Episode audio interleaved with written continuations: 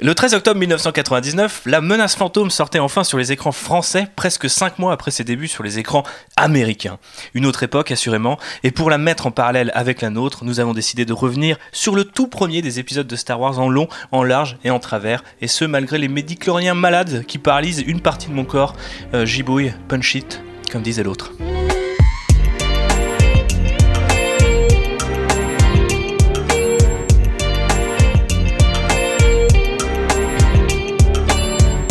En parler avec moi de ce film qu'on appelle La menace fantôme Star Wars épisode 1 de Phantom Menace en, en version originale, eh ben il y a quelqu'un d'autre qui est malade, c'est Phobos.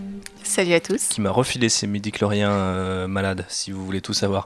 Euh, il y a aussi celui qu'on ne présente plus parce que bah, tout d'abord il a été cancel par les illustrateurs, ensuite il a été cancel par euh, l'industrie du cinéma français pour avoir emmené ses potes regarder le film sur lequel il avait travaillé, et désormais il est euh, cancelman, un- une sorte de super-héros euh, négatif qui hante ça. les rues de Paris 12, notamment euh, des précieuses ressources d'une boîte d'intérim au nom Oni, euh, parce que c'est c'est ce qui nous a rapprochés à la base hein, sur les réseaux. C'est là que j'ai découvert que Bob était mon voisin, car oui, c'est bien Bob, l'homme que vous réclamiez à corps et à cri, et c'est vrai d'ailleurs, beaucoup de gens me, me réclament du Bob, donc euh, je donne au peuple ce qu'il mérite. Je suis ravi de l'apprendre. Oui. Ravi d'être là, en tout cas, encore une fois. Et- et c'est pas très loin en plus, ça fait plaisir, pas besoin de prendre son hyperdrive, J'avais de rien d'autre à foutre ce soir. euh, Voilà, yes, parfait. ok. Enfin, je me suis engueulé avec ma femme, j'en peux plus de mes gosses. Euh, Il y a Gibouille, il est tranquille, Salut il est aux manettes comme toujours. Comment ça va, Gibouille Bah écoute, ça va mieux qu'hier soir.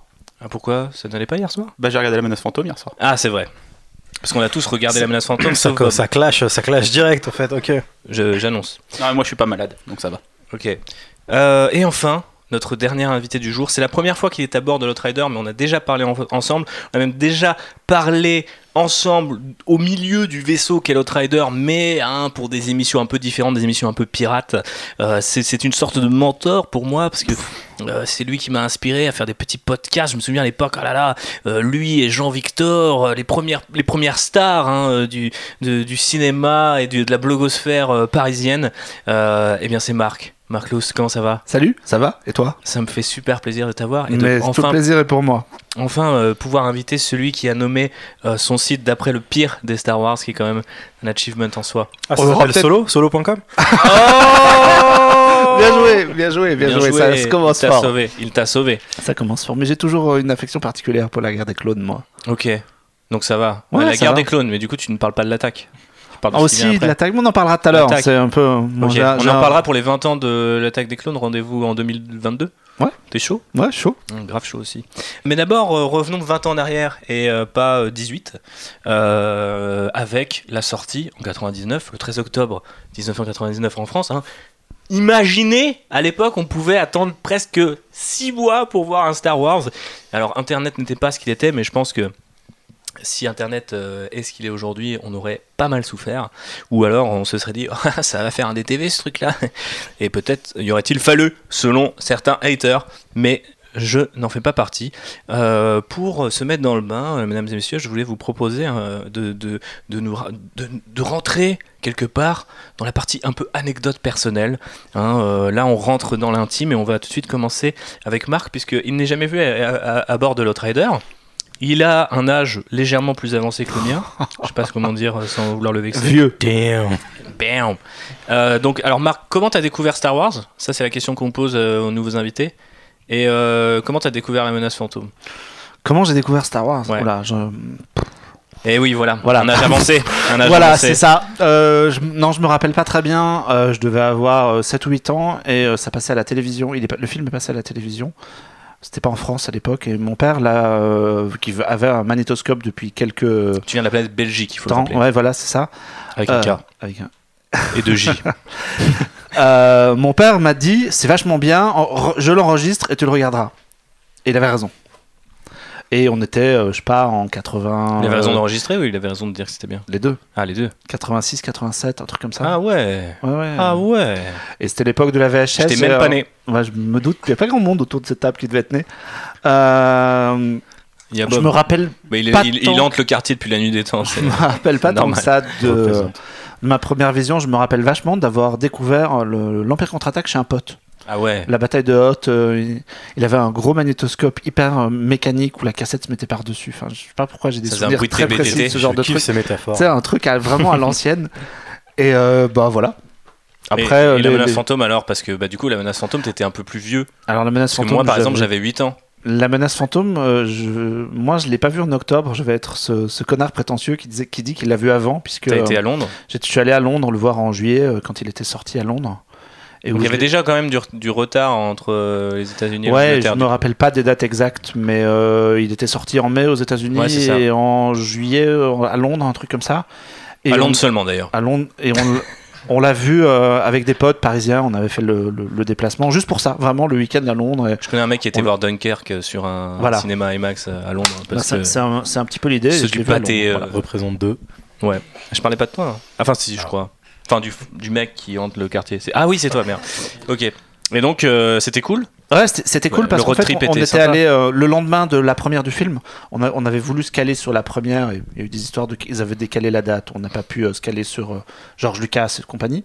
Mais du coup, on, on l'a vu dans le grand ciné de Londres, le- l'Odéon sur Leicester Square, et tous les fans étaient là. Il y avait plein de gens en costume tout le temps. C'était les premières séances. Il y avait des télés du monde entier. euh, on on m'aperçoit très brièvement de- sur le site de l'INA, sûrement dans, de- dans les archives d'un vieux télématin où je suis en, en fond, où ils interrogent des mecs français devant et il y a un type derrière un fait c'est moi. Voilà, c'était il y a très longtemps. Mhm. Moi, je suis passé dans le petit Mais ouais, journal, du coup- mais ça serait une Du coup, c'est à la fois un super souvenir et à la fois euh, c'est plus pour euh, l'événement et le déplacement et le voyage et euh, parce que le film à l'époque, même déjà à ce moment-là, ça T'avais déjà un petit, un- contrairement à d'autres à cette table, peut-être un, un peu plus de recul sur ta propre cinéphilie, ce que t'attendais du film et tout ça. Parce que moi, à l'époque, c'était juste Star oui, Wars pour oui, moi, c'est- vite dit peut-être un peu, mais je sentais euh, à la première vision, je me rappelle vachement de la, de la première séance et je sentais qu'il y avait un truc qui l'as m'allait pas. en plusieurs fait. fois sur place? Ouais, je l'ai vu. On l'a vu deux fois sur place. La première fois dans un petit ciné de banlieue où on avait réservé un truc, on voulait être sûr d'avoir une séance. Je me rappelle qu'il y avait des gamins qui parlaient. Enfin, c'était une séance pas top. Et la deuxième fois dans le fameux Odéon avec plein de gens. Et je sentais, même si je n'étais pas un grand euh, cinéphile averti à, à l'époque, encore que maintenant, peut-être pas non plus, mais euh, voilà, je, je- Non, euh, non. il me semble que t'es pas à toutes les avant-premières. Et, euh, pas- ah, bah, tu sentais, à l'époque, on sentait déjà qu'il y avait un truc, il y avait des trucs cool, et en même temps, il y avait des, des choses qui nous allaient pas. Mais on rentrera dans On le en rentre, détail. voilà. JB, comment t'as découvert euh, la menace fantôme? Et ben j'ai pas pu aller le voir le 13 octobre parce que le 13 octobre c'est l'anniversaire de mon père. Ah. Du coup, au lieu d'aller voir Star Wars, j'ai dû faire l'anniversaire de mon papa. Nul à chier. Ouais. Et j'y suis Ouais. allé du coup le lendemain, Le 14 donc. voilà, un jeudi soir du coup. Donc il y a un 20 jeudi. ans, jour pour jour, à l'heure d'enregistrement de ce podcast. Voilà. Avec ma maman. Et euh, moi j'avais j'avais 10 On ans. salue Catherine. Comme ça. Et moi j'avais bien aimé, mais j'avais 10 ans, tu vois. Mhm. Et ma mère a détesté. Détesté. Oui. Genre, elle a plus jamais vu un Star Wars après ça? Euh, si, mais pas. Parce qu'autant elle adore la trilogie originale, Mhm. autant celui-là, elle l'a détesté. Elle a dit que c'était pas drôle. Elle, avait, elle a détesté Jar Jar Binks. Ma mère, c'est une des premières haters de Star Wars, tu vois. Ouais. J'ai grandi avec elle. C'est dur pour D'accord. moi. Ah, ça explique beaucoup de choses. Mais du coup, j'aurais une question. Est-ce que c'était le premier que tu voyais ou est-ce que tu avais déjà vu les, euh, la trilogie originale J'avais j'avais déjà vu la trilogie originale et je les avais vus aussi. euh, bah, elle m'avait emmené au cinéma voir les ressorties. euh. Oui, Parce qu'on rappelle qu'entre 97 et 98, pour la France, du coup, euh, la trilogie originale était ressortie dans son édition spéciale, déjà produite par Rick McCallum, producteur de la prélogie et donc de la menace fantôme. Et C'est Ah. comme ça que moi j'ai vu Star Wars au cinéma. Et ouais, et ça c'est cool. Bon, je l'avais vu en VHS avant, Mm. mais je peux quand même maintenant faire mon daron en mode hé, hé, Ouah, t'étais vivant en 77 Et non, euh, non, non, euh, pas tout à fait, mais presque. Ouais, mais je pense qu'on en parlera, un- on en parlera un peu plus tout à l'heure. Mais moi, j'avais pas le. Pour moi, c'était la. J'ai pas eu la- l'attente en fait parce que j'ai découvert Star Wars euh, petit. Il y a celui-là qui est sorti après.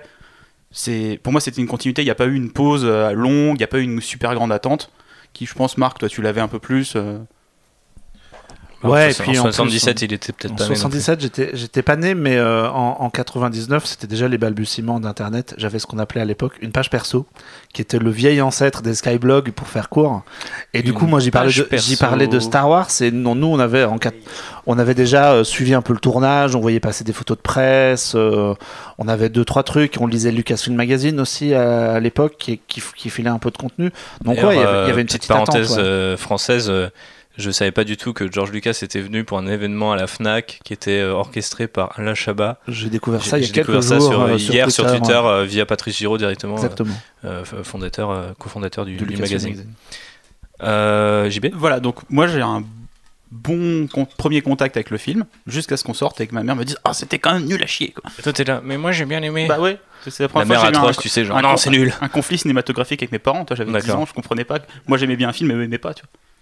Euh, Qu'en est-il de notre chère Phobos Avait-elle un conflit cinématographique avec ses parents Alors oui, effectivement, parce que moi à l'époque, euh, je suis la plus jeune sur cette table, donc j'avais euh, tout juste 7 ans. Donc euh, autant vous dire que euh, mes parents ne nous ont pas emmenés voir Star Wars parce que eux, ils n'étaient pas spécialement fans. Donc en fait, la menace fantôme, je l'ai découvert euh, sur une VHS euh, que ma grand-mère avait achetée ou enregistrée, je sais même pas. Donc euh, du coup, vraiment plusieurs mois après la sortie euh, cinéma. Euh, mais du coup, j'ai saigné cette VHS chaque fois qu'on allait chez ma grand-mère, ce qui était assez souvent à l'époque. C'est Euh, la donc fameuse voilà. VHS qui est chez tes grands-parents. Il y en a toujours une ou deux que tu, Que tu saignes que là-bas. Voilà, donc je- j'ai regardé euh, La menace fantôme en boucle avec mon petit frère euh, dans le salon de ma grand-mère. Et du coup, toi aussi, je te pose la question, comme tu viens de dire effectivement que tu étais la plus jeune. Toi aussi, toi, est-ce que c'était ton premier Ou est-ce que tu avais vu les autres aussi Non, je pense que je suis quasi sûre que j'avais vu des bribes de la trilogie avant, parce que j'ai un oncle qui est un énorme fan. Et je pense que dès qu'il a vu qu'on était à peu près en âge de regarder euh, Je les pense films avant. live à la télé, il nous a Je pense devant, avait eu un smartphone à l'époque, il te l'aurait mis au-dessus du landau comme ça en permanence. Mais je suis pas sûre que je faisais le lien forcément avec tout ce qui Ouais. s'était passé avant.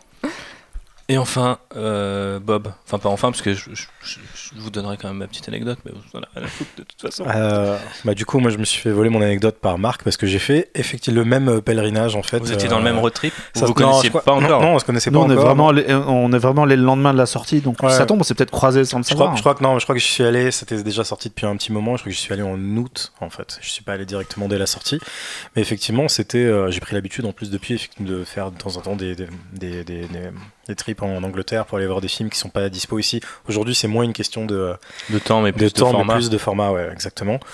Et euh, donc ouais, j'a- j'avais été donc euh, le voir euh, à Londres. Chaud comme la braise, moi je me rappelle encore les bandes annonces, je me rappelle encore euh, Est-ce que tu avais La- payé pour aller voir la bande-annonce ou ça c'était un truc qui, avait, qui a existé que aux États-Unis? Non, alors Moi, j'avais pas. je me rappelle l'avoir vu en salle, mais j'ai pas fait. euh, Parce qu'aux États-Unis, euh, 50 ils avaient quand même payer, commencé euh. comme ça où il fallait payer pour aller voir le trailer dans les salles. Quoi. Moi, je savais qu'en Belgique, il était rattaché au premier Astérix, là, le, le- le mauvais film de, de Zidi. Et je suis allé spécialement voir le film de Zidi pour la bande-annonce. Le reste, le film m'intéressait pas, d'ailleurs, c'était de la merde. Et euh, voilà. Je me rappelle aussi que euh, d'une des, d'une des bandes annonces qui- que TF1 avait diffusé en exclusivité un- dans un, un, un Access Prime Time, une espèce de quotidien de l'époque, Je comme crois que c'est ça. comme ça que ça s'appelait. Et je- j'ai toujours la VHS où euh, pile enregistré. ouais. Oh, putain, devant pirates. le Ah, c'est quelque chose. Cette bande-annonce est presque. YouTube tout 20 ans premier avant. teaser est presque autant un événement finalement que la sortie Ouais, du film. Ouais. dans mon- Bah, voire plus, souvenir, tu dois ça. attendre 6 mois, euh, tu peux signer C'est que ça, et pas de screener à l'époque. Donc ouais, c'était vraiment l'anticipation, le truc. Euh, D'ailleurs, même quand il est sorti en France, ils, ont fait un truc qu'ils font plus vraiment maintenant, qui était genre les séances à minuit, etc. Tu vois. Et euh, mais vrai, voilà, moi je me rappelle euh, y avoir été. Je me rappelle, je crois que c'était le même cinéma. Je crois que j'étais à, à l'Odéon de Leicester Square et. euh, et je me rappelle encore euh, le, logo débarqué euh, en salle. C'était pas le premier Star Wars que je voyais en salle, parce que comme toi, euh, j'avais vu les, les ressorties. Je les avais vus en VHS avant les ressorties, mais c'est vraiment avec les ressorties que je suis devenu fan de cet univers-là. Et donc quand le logo débarque, je me souviens avoir les frissons et les larmes aux yeux. Et quand le, l'iris final, j'avais les larmes, mais pour d'autres raisons. D'accord. Ok, on, va y revenir. Je vais terminer avec une petite anecdote personnelle. Dans son, dans son dernier son, euh, le rappeur Sadek dit Dans les poches, c'est les Vosges, pour dire que ses poches sont vides. Et moi, j'ai vu euh, Star Wars La menace fantôme. euh, eh bien, dans les Vosges. En octobre, sans doute le week-end euh, après la sortie ou quelques, quelques semaines plus tard, j'étais hyper excité. Alors c'est marrant parce que du coup, on l'a dit, il n'y a pas forcément Internet, les bandes annonces, on n'y a pas forcément accès très simplement. Alors pour une raison qui m'échappe, j'avais quand même déjà énormément de magazines type euh, Studio et Ciné Live à l'époque où c'était pas encore deux trucs qui étaient consacrés, donc les numéros d'octobre que j'ai toujours d'ailleurs chez moi. Euh, j'avais acheté plusieurs fois le même magazine parce qu'il y avait des couvertures alternatives et des posters différents dedans. Ma chambre entière était couverte de ces posters que j'ai revus d'ailleurs dans les gens qui postaient les 20 ans, euh, notamment au Grand Rex. C'était euh, un héros, une dessinée, un truc comme ça, tu sais, sur des fonds un peu en, en couleur. Enfin, c'est pas très Star Wars, mais euh, c'est juste un limite un pack shot d'Anakin, de Padmé, d'Android et tout. Et euh, j'étais à fond, fond, fond. Et euh, ça devait être un samedi soir. J'étais chez, chez mes grands-parents et il y avait il y avait mon père qui devait m'emmener. Et je me souviens que je tenais plus comme aujourd'hui je tiens plus quand, quand je suis à quelques minutes de la séance. C'est-à-dire que j'étais en train de dessiner comme un taré et les dessins existent encore. Ils sont affichés dans le garage de ma grand-mère si vous voulez savoir. Je dessinais tout ce qu'il y avait, tous les nouveaux trucs, donc le speeder, enfin les vaisseaux Naboo, euh, le C3PO squelettique et tout. Je, redessinais tout. Et je me souviens que euh, mon, grand-père faisait du poisson et j'étais là, putain, il est cuit là, faut, on va louper la séance et tout. Et on était peut-être genre deux heures avant et on était au milieu des Vosges, Saint-Dié-des-Vosges pour ceux qui connaissent. Donc euh, le cinéma d'ailleurs s'appelle L'Empire. Voilà. Et euh, c'est là aussi que j'avais, c'est là aussi que j'avais revu euh, la, la- la- enfin, enfin, j'avais revu la trilogie, euh, mais cette fois sous, la, sous sa forme édition spéciale et euh, directement euh, dans les salles. Et euh, bah, du coup, moi, euh, quand je l'ai vu le film, j'embraye di- direct parce que j'aurais pas vraiment beaucoup à dire sur mon premier visionnage, puisque bah, déjà j'avais 8 ans. et euh, ensuite, euh, bah, c'était, c'était complètement ouf. J'ai, mais encore aujourd'hui, on l'a, on l'a revu pour les besoins de ce podcast. Il y a des scènes qui, je pense, sont complètement associées à une partie de mon cerveau que je ne contrôle pas et que même si je sais que c'est nul, je peux pas m'empêcher de kiffer et de me dire oh putain la course de podresseur mon pote. Bon, c'est peut-être un des meilleurs trucs euh, du film, donc je pense que tout le monde le sauvera ici. Mais euh, il y a plein de petits morceaux comme ça sur lesquels je suis hyper attaché, euh, et notamment la VF aussi. Notre anecdote, c'est qu'un jour dans un Darty, quelques années, quelques mois plus tard, le, film passait en VO et je, redoublais. Et les gens se demandaient quel genre de d'enfant bizarre j'étais. Mes parents sont venus me récupérer un moment en mode mais qu'est-ce que tu fais? Peu importe. Du coup, embrayons sur euh, sur notre premier avis euh, pour ceux qui étaient euh, bah, déjà des, cinéphiles avertis. Donc Bob, tu disais que tu avais terminé l'alarme à l'œil. Alors explique-nous explique-nous pourquoi et puis explique-nous peut-être aussi comment ça a évolué au, fur et à mesure des années. Est-ce qu'aujourd'hui tu termines toujours l'alarme à l'œil? Non, effectivement, donc je l'attendais quand même malade. J'ai été le voir et j'avais été déçu. Pour le coup, effectivement, c'était un peu les débuts d'Internet. Moi, je crois que je me suis inscrit sur mon premier forum. euh, Pour chier sur euh, Non, le, non, non. film- le film. J'étais inscrit, mais depuis peu. Je devais être inscrit genre depuis deux mois et je me rappelle encore vraiment, genre littéralement, taper ma critique. Je me rappelle de quel mot j'avais mis en majuscule, genre quel truc. Enfin, parce que j'avais fait une longue critique à l'époque. T'avais mis Jar euh, Jar. Fuck that shit. Euh, non, tu vois, ça devait être en plus une des premières fois où je pouvais écrire un texte, euh, voir le film avant beaucoup Donc de monde. c'est- donc c'est c'est un peu matriciel pour le pour le Bob euh, Il y a de ça, critique ouais. qu'on Il y connaît. a de ça, il y a de ça, et, euh, et, apprécie. euh, merci bien. Euh, et non, je me rappelle vraiment parce que, et ça c'est le truc que je, à l'époque j'ai listé dans ma critique, et ce qui est le, le passage qui m'est resté, que c'est vraiment, je trouvais que c'était le film du trop. C'était vraiment le film du. euh, donc à l'époque, donc ouais, pareil, moi je lisais plein de magazines, les trucs, machin, ça et tout, et donc j'avais lu toutes les histoires comme quoi Lucas avait été frustré par les 10 millions de dollars de budget seulement qu'il avait eu euh, en 77 pour euh, la, la guerre des étoiles. Et là, ça sentait vraiment le film du mec frustré qui soudainement Donc- avait toute la thune, tout le pouvoir possible pour faire tout ce qu'il voulait. Du coup, tu confirmes qu'il y avait déjà une paranoïa autour de moindres trucs sur Star Wars? Parce que moi, j'ai l'impression que c'était un truc qui était arrivé avec Disney et les réseaux sociaux, mais au final, euh, Absolument pas, non, tu- non, tu- parce qu'il y, avait- il y avait déjà beaucoup de documentation. la quand moindre sur petite crotte de nez, euh, tu, viens la grignoter. Quoi. Et, euh, et, euh, et tu vois déjà, je enfin d'ailleurs, on parle d'une époque au, au balbutiement d'internet ça et tout, mais euh, moi je m'étais déjà fait spoiler hein, sur, sur, et je pense comme beaucoup de gens, je pense que un des spoilers les plus célèbres de l'histoire du monde, c'est quand même la tracklist de la BO Ouais, avec le titre Qui-Gon's Funeral dedans. Mm. Désolé pour les gens qui nous écoutent, qui n'ont pas vu le film. Et, et du coup, j'étais là, genre, ah bah ok, d'accord. Et tu sais, tu essaies de te persuader Ouais. en disant, mais de toute façon, je l'aurais grillé parce que c'est un film qui rime avec le premier. bon, et donc il aurait dû mourir. Mais non, voilà. Et donc, ouais, pour moi, c'était vraiment le film du trop, le film où il n'y a, aucune scène plus symptomatique que la scène de There's Always a Bigger Fish, qui est vraiment, enfin gratos en plus déjà dans le film pour avoir une espèce de philosophie zen de, de, de, de, biscuit chinois quoi tu vois et, euh, et qui en plus voilà est vraiment symptomatique de bon bah si je peux foutre une, plus grosse créature un plus gros CGI maintenant je vais le faire. Et tout le film est un peu déborde comme ça etc et après il y a des choses ouais voilà qui me sont venues plus avec le temps de situer pourquoi euh, certains trucs pourquoi pourquoi Jake Lloyd pourquoi avoir pris un, gamin plutôt que effectivement avoir joué l'écho et d'avoir pris un ado euh, comme euh, Luke Skywalker ce qui aurait eu plus de sens sur D'abord, euh, parce que j'ai lu le making of. euh, D'ailleurs, euh, je, je fais une petite dédicace à, à Laurent, qui a priori a, a eu un jour le making of de Star Wars offert par ses potes anglais et français. Et du coup, ils l'ont dédicacé pour lui. Et puis moi, je l'ai acheté sur Amazon et je me suis retrouvé avec le, le making of de Laurent. Donc, Laurent, si tu nous écoutes, ça fait plaisir. Mais effectivement, au départ, ils avaient envisagé d'avoir un acteur plus vieux. Ouais, Donc, et euh, apparemment, vais- ils, ont, ils, ont, ils ont changé ça pour euh, accentuer le, le, le trauma causé par la séparation avec Shmi et tout. mais ça me, ça me, ouais, ça, me- ça me paraît pas. Enfin, je sais pas, on va dire. Je vais pas Après, moi j'étais un enfant et je m'ident- Mais c'est ça, m'identifiais Tout vachement à à l'heure, Anakin. quand, et... quand, quand JB dit ouais, voilà, qu'il avait 10 ans, je me suis dit, bah, c'est exactement l'âge qu'avait Anakin euh, dans le film, et effectivement, ça a dû jouer sur une un. coupe au bol aussi. une- Alors là, c'est J'étais moins, c'est moins pardonnable. Est-ce qu'on peut avoir des photos après le podcast? Ouais, ouais, il y a moi, il y a moi, il y a moi. J'en posterai. Et, et voilà, et tu vois, donc pourquoi Jar Jar et les- Il y avait déjà à l'époque les gens qui défendaient, qui disaient genre, ouais, mais il y avait Chewbacca dans l'original. Et moi, j'étais là, genre, Chewbacca, il marche jamais dans du caca, enfin, il se fait pas péter dessus. euh, c'était, on n'était pas à ce, ce, ce degré, en fait. Bah, si de, tu pètes de- dessus, t'arraches les bras quoi. Jar Jar Binks, fait. ouais. Si seulement on avait pu voir cette scène.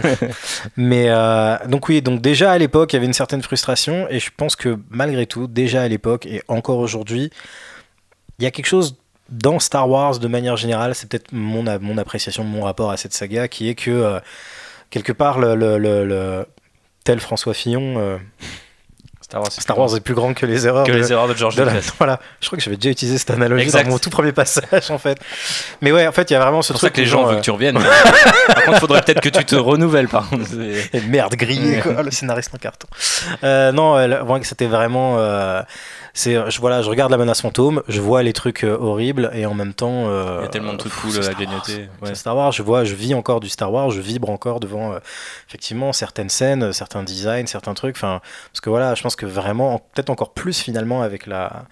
La, la, la, la prélogie, Star Wars est devenu, euh, bien que George Lucas ait récupéré et qu'il réalise cette fois lui-même les, les, les, les trois films, c'est euh, Doug Chiang, euh, c'est euh, McCallum, c'est Mhm. Ben Burt, c'est tout ça. Enfin voilà. Donc, pardon de monopoliser un peu trop la, la parole, je vais laisser maintenant. Qu'en est- qu'en est-il de Marc? Comment ton avis a, a évolué? Alors moi en fait, euh, donc de base ce que je disais au- au- tout à l'heure, c'est que j'aimais j'aimais pas trop le film. Quand je l'ai euh, vu pour la première fois, il y a des choses que, sur lesquelles j'ai- j'ai j'ai bugué. Comme disait Bob, en même temps c'est Star Wars, donc il y a, il y a toujours des choses qui vont pas. Euh, mon avis a évolué en bien parce que je l'ai revu pour, pour pour préparer ce podcast. Et euh, au début j'aimais pas. Et comme j'aimais pas je l'ai je l'ai rejeté. Je l'ai pas beaucoup revu en fait j'ai acheté la VHS comme tout le monde puis le DVD et compagnie mais c'était vraiment le Star Wars que je regarde le moins et de là à me faire insulter par euh, tous nos auditeurs moi je préfère l'attaque des clones donc euh, suis avec- je suis avec toi, je suis avec toi. Marc, t'es dégueulasse. je, je préfère l'attaque des clones pour plein de raisons. J'adore la bataille finale. Je trouve que Hayden Christensen, la relation avec euh, avec McGregor, ça fonctionne et je trouve que le, le film se tient mieux. Et là, en le revoyant, il y a toujours ces défauts qui me faisaient tiquer à l'époque, qui euh, qui, qui m'ont dérangé, notamment. Alors c'est du domaine de l'anecdotique, mais je trouve que la scène d'introduction, par exemple, quand les deux Jedi arrivent sur euh, sur le vaisseau et que ils sont tout le temps filmés de dos en mode oh mon dieu c'est très mystérieux qu'est-ce qu'ils sont ces gens C'est tellement. c'est tellement Cette introduction, je pense, que c'est la pire introduction de tous les films c'est horriblissime. Et puis il y a, y cette- le vaisseau, il se passe rien, ils sont il y a là, cette euh, fédération du commerce, et même là encore en le revoyant il y a 2-3 jours, je comprends toujours rien à cette histoire d'embargo et de commerce. Et pourquoi, oui, les routes commerciales taxées, et pourquoi est-ce qu'ils font un embargo sur Naboo Et Un puis blocus. pourquoi est-ce qu'un blocus Et puis pourquoi est-ce que finalement ils décident de, de l'envahir Je- Où est-ce qu'on est? Et tu vois, je comprends rien à ce truc-là et ça me plaît pas. Et en même temps, il y a des combats au sabre laser, euh, il y, a le- final sur Duel of the Fates que j'adore, même s'il est entrecoupé par des passages un peu. euh, les Gungans, c'est moins, c'est moins ma tasse de thé, mais je trouve que le, duel, le duel au sable à 3 avec, euh, avec Darth est génial. Euh, là, je trouve John Williams absolument en feu sur ce truc-là. Enfin, donc, mon, mon avis a évolué vers du positif aussi parce que dans, la remise en contexte, on, on- tu parlais tout à l'heure, euh, Bob, de, de Jar Jar qui marche dans du caca et d'une bestiole qui pète et euh, ce genre de truc. Et à l'époque, ça nous avait choqué. On nous avait fait Ouais, c'est du Star Wars, on n'accepte pas ça, c'est de la merde. Pourquoi vous nous sortez ce personnage-là? Et puis quand tu repenses à tout ce que tu as vu depuis, est-ce que tu préfères Jar Jar qui marche dans du caca ou Thor qui rote dans euh, Endgame? Tu fais, c'est un peu le même genre d'humour et on est arrivé à, l'accepter en fait. Et du coup, quand je revois ça avec le recul et euh, tout l'humour comique de, de Marvel qui se tape depuis, je me dis, bah, finalement, c'était pas si horrible que ça en Finalement, c'est pas, c'est pas Star Wars qui s'est marvelisé, c'est Mar- c'est Marvel qui s'est Star Wars. C'est Marvel qui s'est Star Warsisé, oui, si tu veux. Mais du coup, voilà, ce- autant ça me choquait à l'époque, autant en le revoyant maintenant, je fais bah non, ça passe en fait. On, on- on- je vois bien pire dans des gros blockbusters à 200 millions euh, une fois par mois, donc pourquoi pas quoi. Ok. Euh, Phobos, euh, JB, quelque chose à ajouter? On a, moins de vécu, euh, nous, de notre côté. Enfin, moi, je sais que j'ai toujours eu énormément d'amour pour ce film et qu'encore aujourd'hui, je considère que c'est mon film préféré de la, de. Je pense que la nostalgie n'y est pas pour rien. Je trouve aussi qu'il y a cette espèce d'effet film d'aventure que les deux autres n'ont pas. Ils sont vachement plus recentrés sur le couple Anakin-Padmé ou le duo Anakin-Obi-Wan. J'aime encore assez celui-là parce qu'il est vraiment foisonnant, mais on reviendra sur le, son côté danse euh, tout à l'heure. Mais je sais pas si vous aviez quelque chose à rajouter, dire que vous l'aviez détesté. Parce que moi j'ai eu ma période aussi, émo euh, avec une mèche noire sur les. Non, ça j'ai pas eu, mais j'ai quand même eu ma période où en fait euh, je détestais profondément la prélogie quoi. La période Kylo, on appelle ça. Ouais, c'est ça. C'est j'étais plus obsédé par la trilogie. Et euh, et puis je sais pas. Au final, ça s'est rééquilibré. Ça c'est la, la force m'a m'a poussé à ramener un peu de lumière dans tout ça. Et Ah bah, forcément, quand euh, je l'ai découvert étant petite, euh, genre j'étais absolument fan, tu vois. Genre j'ai tous les décors, tous les costumes et tout qu'il pouvait y avoir, euh, tout, enfin justement toutes les petites bestioles et tout. Genre quand t'es gosse, forcément t'es fasciné par tout ça, quoi. C'est quoi ta bestiole préférée? Je sais même pas. Et moi j'aime bien la scène des poissons, tu vois, la scène des gros poissons là où ils Ah se ouais? font poursuivre et tout. Enfin, je sais pas, genre. Tu vois, Moi, je crois que c'est t'es Watto, ma Ça te fait un peu peur, mais du coup t'oses quand même regarder et tout, tu vois. et, il se Je passe quelque chose. Direct. Et euh, on l'a revu il y a 2-3 ans euh, ensemble. Et là, je l'ai vraiment trouvé très, très, très nul. Mais il faut préciser qu'on l'avait regardé à un 1er janvier, donc encore cuit de la veille, parce qu'on a- parce qu'on avait maté le making of, parce qu'il Oui. était arrivé sur YouTube. Je crois que c'est le- c'est Star Wars, le compte YouTube officiel, qui avait publié ce truc-là officiellement. Et du coup, euh, on, savait pas quoi regarder. Et je dis ah regardez, ils ont posté le truc. Et je sais plus qui m'a dit ah mais j'ai jamais vu ce making of de la menace C'est fantôme. du DVD là, The Beginning Ouais, ouais, c'est ça. Et donc, du coup, euh, tu- euh, pendant 45 minutes, on a maté le truc. Ça nous a donné envie de revoir le film parce qu'on était de toute façon, de toute manière, en train de comater sur le canapé en se disant putain, c'est vrai, il y avait des maquettes, plein de bonnes idées et tout. Oh, puis ça, j'adore. Puis on a rematé le film et c'est vrai que là, c'est vraiment très très dur. Après, t'es aussi euh, vachement influencé, je pense, par les gens autour de toi. Genre là, on était que tous les deux quand on l'a revu et moi, je redeviens un gamin alors que si à côté de moi, il y a quelqu'un qui fait. Oh, c'est vraiment nul, t'aimes ça, t'es sûr? Tu vois, je suis un peu en mode, ah ouais, putain, non, en fait, je suis une merde, j'ai raté ma vie, non, j'aime pas ça. Il faut que j'aille, je cours voir un Godard, qu'est-ce que je fais? Et ouais, justement, là, en le revoyant pour préparer le podcast, euh, je pense que j'ai fait un peu ma paix avec. En mode, oui, bien sûr qu'il y a des défauts dans tous les sens et qu'il y a plein de trucs qui fonctionnent pas trop. Mais euh, mais il y a quand même toujours des choses qui fonctionnent bien, quoi. Et j'ai quand même toujours un amour euh, pour, euh, pour ces personnages, euh, voilà, pour Padmé, pour Obi-Wan et tout. Donc euh, Ok. j'ai fait la paix avec la menace fantôme. Mais alors, JB, euh, quelque chose à ajouter avant Oui, moi je pense qu'il y a un truc qu'on n'a pas encore dit sur le fait que le film vieillisse pas très bien en fait, via l'utilisation des effets spéciaux et des CGI de l'époque, Mm, ça, c'est vrai, qui par prennent contre. un coup de vieux assez Ah rapide. putain, moi je suis pas du tout d'accord. Je trouve qu'il vit bien mieux que l'épisode Ah, euh, 2 et Que 3. les- oui, non mais l'épisode 2 c'est le pire, je fait, trouve. Le gros atout qu'il a par rapport à l'épisode 2 et 3, c'est surtout qu'il est tourné en pellicule. Ouais. Le premier. Et ça se ressent. Enfin, après, c'est tout à son honneur à Lucas d'avoir euh, Bah, un... voulu, d'avoir été le pionnier sur certains trucs et tout, etc. Mais voilà, enfin, moi je préfère pour le coup euh, l'écriture du 2 et du 3, mais euh, visuellement, pas tellement en termes de mise en scène, parce que justement là aussi je trouve que ça s'est un peu relâché avec le, le- le 2 et le 3. Enfin, ça s'est lâché plutôt que relâché. C'est encore un peu très théâtral dans le, dans, dans le premier, mais au moins ça a quand même une autre gueule. C'est pas cette patine numérique vidéo dégueulasse des débuts. Mais il y avait encore un mélange euh, digital et numérique avec. euh, Enfin, ils Mm. testaient la télé. Enfin, en gros, c'est eux qui ont développé la- la- le film sur, euh, sur fond bleu, en l'occurrence, pas Mm. vert. Mais euh, du coup, tu le vois d'ailleurs si vous avez l'occasion de mater le making-of sur YouTube ou juste de voir ouvrir le bouquin et vous le prendre. Vous voyez qu'en fait, la plupart des décors, même y compris euh, les trucs full CGI, comme par exemple. Le circuit de la Bunta, en fait, c'est un- c'est un- c'est une maquette et après, elle est, elle est améliorée par les CGI, etc. Euh, elle n'est pas full CGI encore parce que les mecs testent et d'ailleurs, je crois qu'ils filmaient euh, par rapport au fait qu'ils filmaient en pellicule et en numérique en même temps parce qu'ils savaient pas ce qu'ils allaient pouvoir utiliser à la fin. Enfin, c'était tout un délire. Mais ils ont expérimenté, euh, bah, même jusque dans le montage, on en reparlera tout à l'heure, parce que justement, Lucas voulait être vraiment libre de pouvoir faire son film, y compris en post-production, ce qui peut-être aussi implique pas, pas mal de changements qui lui sont très personnels, mais qui au final, peut-être ça aurait été intéressant qu'il ait des garde-fous, qui lui disent non, mais en fait, on a tourné cette scène et elle est bien, on n'a pas besoin de la corriger par un truc, euh, un espèce d'insert euh, chelou, euh, full CGI. Pas besoin de déplacer un acteur, de le mettre à, tel endroit. C'est ça, parce que c'est, on, parle de, ce genre de truc, ce genre de truc, effectivement. Mais ouais, après, euh, effectivement, le film a encore des bonnes idées. Il y a des trucs qui, je trouve, fonctionnent toujours. Le personnage de Qui-Gon, je le trouve génial. Du début à la fin, je l'aime bien. En plus, je trouve que Liam Neeson, il l'incarne super bien. Quand on voit ce qu'il est devenu maintenant, tu te dis putain, il était. C'était un bon acteur à l'époque. Il escaladait pas des barrières et il tapait pas des roumains pendant deux heures. Il faut bien payer ses impôts. c'est ça. Euh, on reparlera du, casting tout à l'heure, mais du coup, je vous propose de rentrer un peu dans la. Maintenant qu'on s'est mis en jambe, euh, dans, le, vif du sujet, dans le dur, avec euh, cette deuxième partie que j'avais intitulée Est-ce que c'est finalement pas le Star Wars le plus dense de toute la saga? Et j'ai envie de passer la parole tout de suite à Bob parce que c'est lui qui a déjà un petit peu teasé, hein, tel, un, tel le JJ Abrams de ce podcast. Il a, balancé quelques petites. il, a, semé ses petits cailloux vers bah, le fait que le film est assez foisonnant. Alors, du coup, tu nous disais que toi, ça t'épuisait un peu par moment, euh, le monstre qui mange le gros monstre qui se fait manger par le très très gros monstre. Mais moi, euh, revenir sur le making-of, euh, le dévorer et remater le film derrière, je me dis putain, il y a quand même. quand même un truc qui manque encore à Star Wars d'aujourd'hui et c'était aussi l'idée derrière ce podcast de le faire euh, vraiment euh, 20 ans jour pour jour y compris euh, euh, avec la sortie française c'est vraiment aussi de mettre en parallèle sur, ce qu'on a aujourd'hui. Alors on a déjà un petit peu on l'a déjà un petit peu fait mais euh, par exemple un, des plus gros reproches qu'on fait souvent à la postlogie et que je vois le plus souvent c'est qu'il n'y a pas beaucoup de design il n'y a pas beaucoup de nouvelles planètes de nouvelles créatures. Et je pense que c'est parce que ça intéresse pas forcément les gens qui font cette trilogie. À l'inverse, Lucas, euh, t'as l'impression que même s'il s'est isolé pendant 5 ans euh, euh, pour écrire son truc, au final, ce qui l'intéresse, c'est de savoir si le Naboo Fighter il est jaune ou euh, full métallique, tu vois.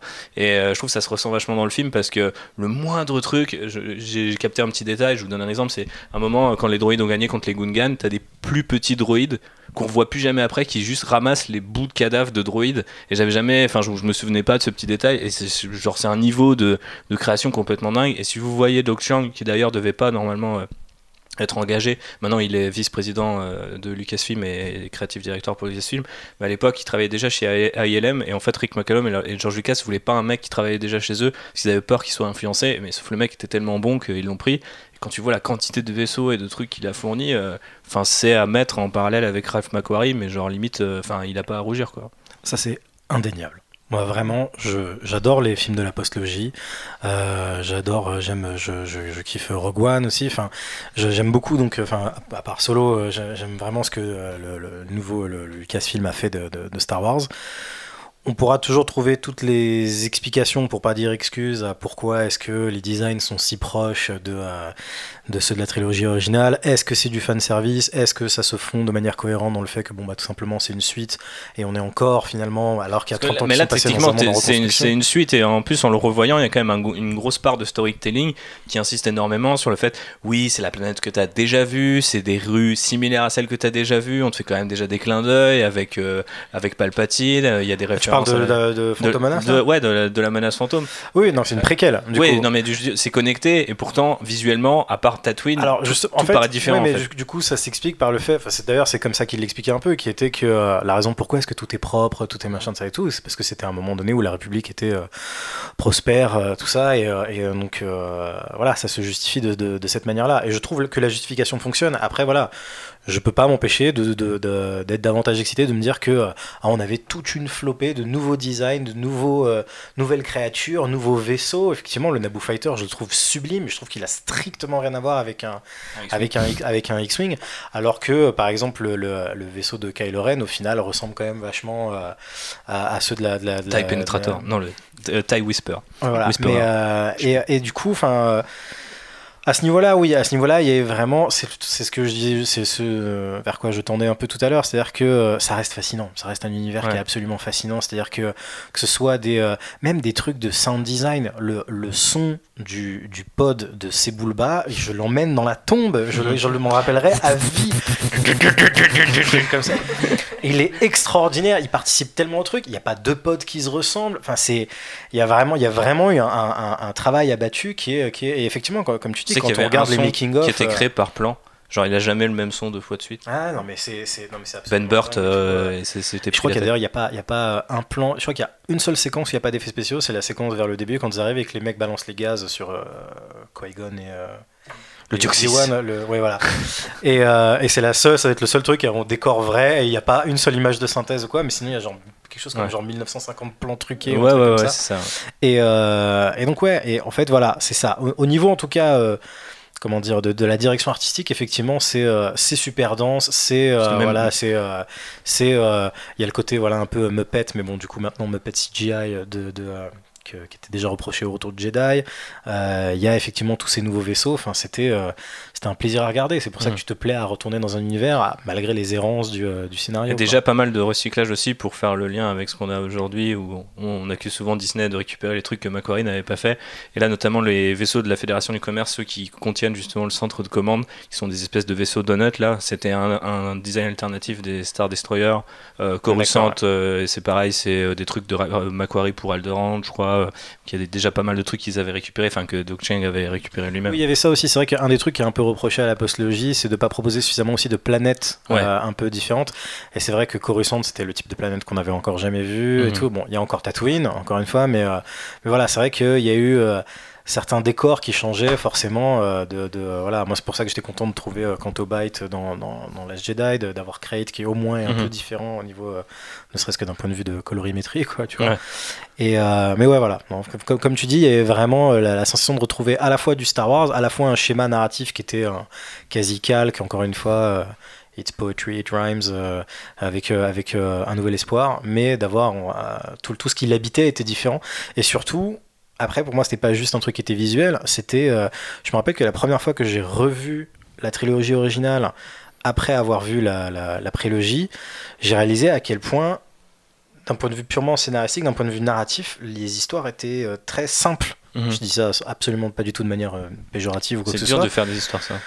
C'est Eh, effectivement Mad Max Fury Road, c'est nul, euh, le scénario il tient sur un timbre poste. Non mais c'est ça, c'est-à-dire qu'on était vraiment dans le, dans le monomythe campbellien et c'était très simple. Enfin, tu regardes l'Empire contre-attaque ou Retour du Retour du Jedi, il y a genre deux trames en parallèle et, euh, et où tu es quasiment dans le climax très très vite en fait Mhm. dans le, Retour, dans le Retour du Jedi. Et là c'est vrai que dans la menace fantôme, à la fois c'est un calque de, de euh, A New Hope et à la fois il est en train de mettre en, en, en, en chantier tout, tout ce qui va effectivement tous ces trucs à moitié euh, incompréhensibles de, de blo- Ouais. blocus de, de la, la Fédération du commerce. Il y a un truc très euh, euh, film tout ce qui moderne là-dedans. ouais, tout ce qui va être le, le- l'aspect politique et que moi j'aime beaucoup, qui est très différent euh, de, et très ambitieux en fait de, euh, de la prélogie Mais C'est un vrai space qui, opéra euh, pour le coup, c'est voilà. pas juste un western dans l'espace. et qui se concrétise pour moi vraiment avec les suites. C'est pour ça que moi après j'ai une préférence pour le sud parce que tout, tout le parallèle avec le. Putain, les mecs sont en train le- d'hijack le podcast et ils veulent parler de l'attaque des clones à tout prix. Dans deux ans, comme ça, dans deux ans, bon. dans deux ans, calmez-vous les gars. Réhabilitation. Non, mais je sais pas, euh, parce que euh, Lucas disait que c'était son premier euh, costume drama quand il a parlé à ses équipes. Et c'est vrai qu'il y a un côté vachement euh,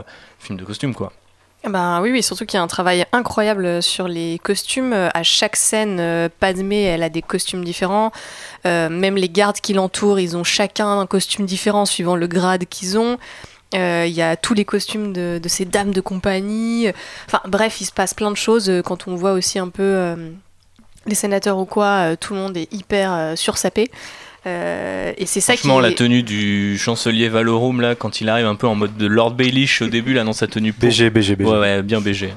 Lourd. Bureaucrate mais lourd. Et, et c'est hyper beau et on voit qu'ils ont fait beaucoup de recherches qui sont inspirées notamment de costumes euh, traditionnels euh, asiatiques euh, pour, pour faire tout ça Et de l'Europe du XVIIe siècle. Également. Je sais pas pourquoi, mais euh. Mais, euh, mais ça fonctionne pas trop mal. Bon, euh, j'avoue que parfois euh, les tenues en velours orange fluo dégradées vers le jaune, c'est un peu bon douteux les, aujourd'hui. les pi- pilotes Naboo qui, qui- qui sont dans leurs espèces de manteaux d'hiver alors qu'ils sont dans leur vaisseau, enfin ça, ça m'a toujours fumé. Mais, mais visuellement, c'est hyper marquant. Et encore aujourd'hui, genre le, le maquillage de Padmé, par exemple, sa face blanche avec ses petits points rouges, genre ça reste une image qui est emblématique de Star Wars. Ouais, c'est pas pour rien qu'ils ont mis euh, sur le bouquin de Padmé de, je crois que c'est Claudia Gray, euh, du coup c'est c'est- c'est cette image là. Ouais, c'est une Ouais, image, c'est un on voit un un bout de son ça. visage, euh, pas maquillé et l'autre maquillé. quoi. Bah, surtout qu'en plus, c'était. euh, moi, c'est une des images fortes de la bande-annonce dont je me rappelle. C'était le premier plan sur Amidala. On la voyait avec la robe rouge et tout. Face ça- à la fenêtre euh, Voilà, sur ouais. feed. Mm. ça- et ça, ouais, c'est une des images gamin. J'avais envie de le voir au cinéma et ça, ça m'avait plu. Après, ouais, il y a un trop plein en fait dans le film, comme Bob l'a dit. euh, mais George Lucas avait dit aussi ce qu'il aimait bien avec Rick McCallum, c'est qu'il disait oui à tout. Donc Ouais. il, a- il avait un producteur qui lui a dit oui à tout. Donc Rick McCallum qui avait euh, du coup qui a récupéré ce projet-là parce qu'il travaillait avec Lucas sur les aventures du jeune Indiana Jones et qui avait déjà produit du coup euh, l'édition spéciale. Donc euh, déjà le mec Mm. était partant pour euh, retaper les films précédents, euh, ce qui était quand même une hérésie pour euh, certains fans déjà à l'époque. C'était aussi, si je ne m'abuse, contrairement au précédent, le premier où il était complètement indépendant. C'est-à-dire que techniquement, c'est Oui. un film Lucasfilm qui est juste distribué par, la Fox. ouais. Et donc, effectivement, là, il y avait aucun garde-fou, Voilà. comme tu dis. Il avait personne pour lui dire euh, Jojo, euh, non, non, C'est trop, tu là. pars en vrille. ouais, Ouais. ouais. Non, Là, mais surtout t'en fais un peu trop sur les Surtout Gungans. que, euh, enfin, je sais pas si c'est à mettre au crédit ou, euh, ou vraiment il faudrait critiquer George Lucas pour ça, mais tu le vois dans le making of. Euh, quand tu lis le making of, euh, Lucas, euh, tu comprends quel genre de personnage c'est et qu'il est, on sait qu'il est très introverti et qu'il a vraiment ses propres obsessions. Il envoie Rick McCallum faire et Gavin, j'ai perdu le nom du, mec qui s'occupe des décors, le production designer, Gavin Pocket, c'est ça. Il les envoie, genre le film il est même pas écrit, et il leur dit ouais allez me trouver telle planète, tel truc et tout. Par la suite, je, je lisais aussi dans le making of, il y a John Williams qui dit que il est pas là pour la musique en fait. Genre il lui dit euh, voilà moi j'aimerais bien faire ça et il dit contrairement à Spielberg qui est là genre euh, chaque jour euh, sur mon dos, je compose avec lui et tout. A priori Lucas il lui a dit non mais de toute façon moi je te fais confiance, tu fais tes trucs et quand tu vois que Marc disait que le- le Williams était en feu, c'est vrai que honnêtement de tous les Star Wars, je crois que celle de l'épisode 1, peut-être celle de l'épisode 3 aussi, vraiment les deux de mes préférés quoi, mais de très loin quoi. Ouais, sur, sur, sur l'épisode 3, c'est un peu particulier parce qu'il se lâche un peu comme Ouais. si c'était son dernier. Il pense que ça va être le dernier à ce moment-là et du coup, euh, du, du coup, il se lâche On un peu pense plus. tous que c'était le dernier. Ouais, euh, sur, sur- sur le sujet, sur les costumes, euh, si, si- je sais pas si c'est toujours édité, mais il y a un super bouquin qui s'appelle Dressing a Galaxy Ouais, si, c'est sur, toujours. sur euh, je les, sur, sur les costumes qui, est- qui est vraiment super. Moi, moi ce que. La, la richesse du truc, elle m'a jamais gêné en fait. Parce qu'au contraire, euh, je trouvais ça super cool de découvrir Coruscant, Mm. le Sénat, même s'il y a des trucs qui sont vraiment torchés. euh, on te dit que Valorum est, euh, est corrompu et qu'il faut le mettre dehors. Tu fais, bah, je sais pas, il a l'air gentil pourtant, il y a rien qui nous dit que c'est une mauvaise personne. Et c'est un peu étrange, mais moi, Le Snoke de son époque. moi, ce qui, ce qui m'a vachement surpris en, ce qui m'a vachement surpris en le revoyant, c'est que, comme on disait tout à l'heure, c'est la même, c'est le même film qu'un Nouvel Espoir, mais en différent. Et euh, par exemple, la Fédération du Commerce, ben, c'est l'Empire, quoi. Leurs droïdes, c'est les Stormtroopers. euh, Mais ça, c'est quand même chaud, tu vois, en termes de réussite, euh, parce que euh, j'avais marqué euh, sur mon programme, genre, est-ce que le cap a passé en termes de design et même, euh, de scénario, etc. Est-ce qu'il n'est pas plus grand Ce qu'ils avaient à faire, c'était pas plus difficile que de revenir, parce que finalement, Disney, euh, ils pouvaient se planter sur plein de trucs, mais Ah si, en prenant sûr. la suite directe du 6 qui était le film adoré, enfin la trilogie adorée de tous, euh, pouvoir récupérer les Stormtroopers en termes de design et tout. Parce que là, moi, quand je vois les droïdes, je sais que les droïdes, pour moi, euh, c'est l'équivalent des Stormtroopers, voire limite, ils sont même mieux parce que tu peux les peux démembrer euh, directement, ouais. tu vois. Et, je, et je les trouve hyper bien. Et les, les designs alternatifs de droïdes sont hyper cool. Et euh, moi, c'est du coup, la densité m'a jamais dérangé. Au contraire, quand t'es un gamin, sûr. Star Wars, c'est limite. euh, c'est ce premier univers où tu as envie de posséder des morceaux de tu vois de, de cette histoire. Et quand tu vois euh, le TMT avec les câbles qui arrivent sur la plaine et le truc qui s'ouvre et ensuite t'as toutes les rangées de droïdes qui se déploient ça c'est hyper stylé. Genre franchement c'est vraiment un, un- un- un kiff pour le mec euh, qui va s'acheter son Lego son micro machine ou que sais-je à l'époque Ouais. que je suis. Enfin je Ouais, pas moi-même parce que j'ai pas Ils sont l'argent parvenus en fait à, à, à faire, à faire la même chose en suffisamment différent pour que personne voit euh, la supercherie avec des guillemets, c'est pas, c'est pas fait péjoratif dans, dans ma phrase. Euh, ce que euh, le Lucasfilm de maintenant n'arrive pas à faire en fait. Parce que eux ils, ils refont pareil et ils cherchent pas à... alors que finalement il suffisait d'une couche de peinture un peu plus euh, d'un peu de travail et de faire vachement évoluer le truc. Et là euh, on voit la bande annonce de l'ascension de Skywalker et les vaisseaux c'est toujours les mêmes hein. c'est toujours Ouais. des X-wing des A-wing des Y-wing. Il y a euh, ils ont mis euh, ils ont mais ça c'est bien ça. Non je rigole. Bah, euh, oui, moi je suis toujours content de voir un Wing. Ouais, mais je veux ça- voir autre chose aussi. je veux voir un Naboo Fighter ou je veux voir. euh, Mhm. je veux... C'est un monde qui le permet. Lucas le montre avec la menace fantôme. Il y a plein plein de choses à faire. Les designs de, du, du Naboo Fighter et des versos argentés, tout ça, c'est. On se rend compte que ce sont des designs qui sont liés à une planète. Mhm. Et qui sont liés à, euh, bah, justement à, à, à Naboo et à, à l'univers de Padmé qu'on ne retrouve pas sur d'autres trucs. Ce sont des trucs que Disney tout tente pas en fait. Et je comprends pas pourquoi est-ce que Les vaisseaux sur Crate, quand même.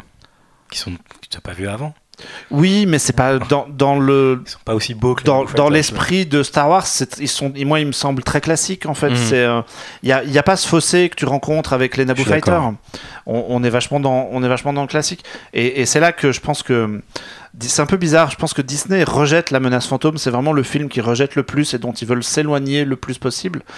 Sans doute parce que le film est décrié et qu'il y a des problèmes de scénario et compagnie. Mais en fait, en termes de design, c'est là-dedans qu'ils devraient aller chercher des idées parce qu'il y a des trucs, y a- des trucs à prendre. Mhm.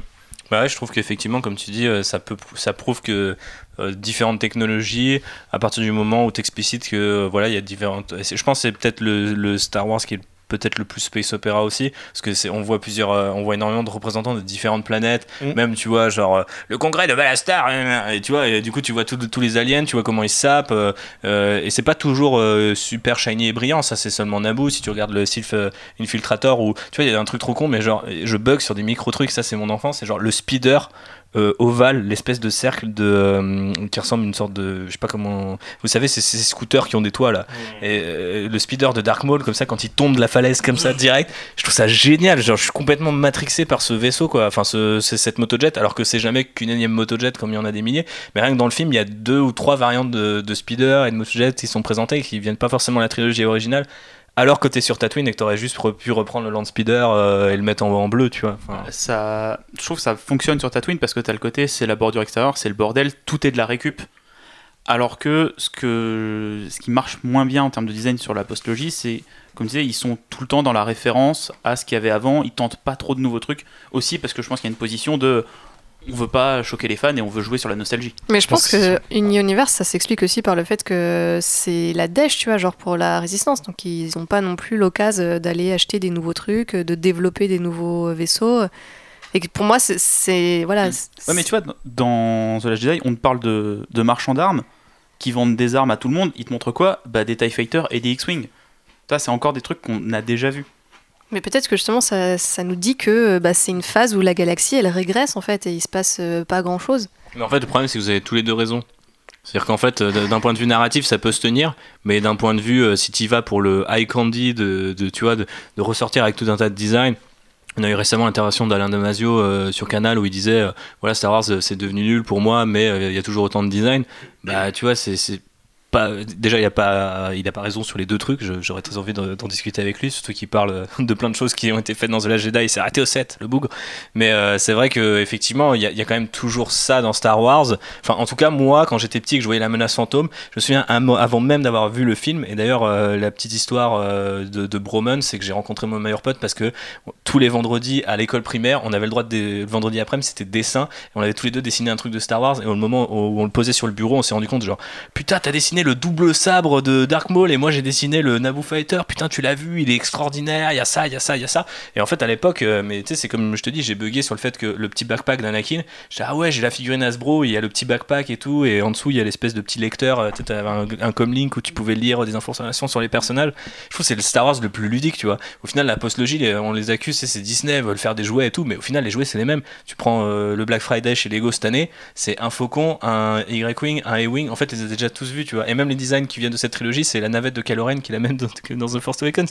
Et du coup c'est un peu un peu triste et je trouve que c'est pour ça que le film il me met en joie en fait. La fantôme c'est que même les designs que j'aime pas que je trouve un peu éclatés tu vois, bah je sais pas mais les, les pod par exemple tu vois, ils, ils auraient très bien pu euh, avoir tous le même truc, euh, ils ont tous un design différent tu vois.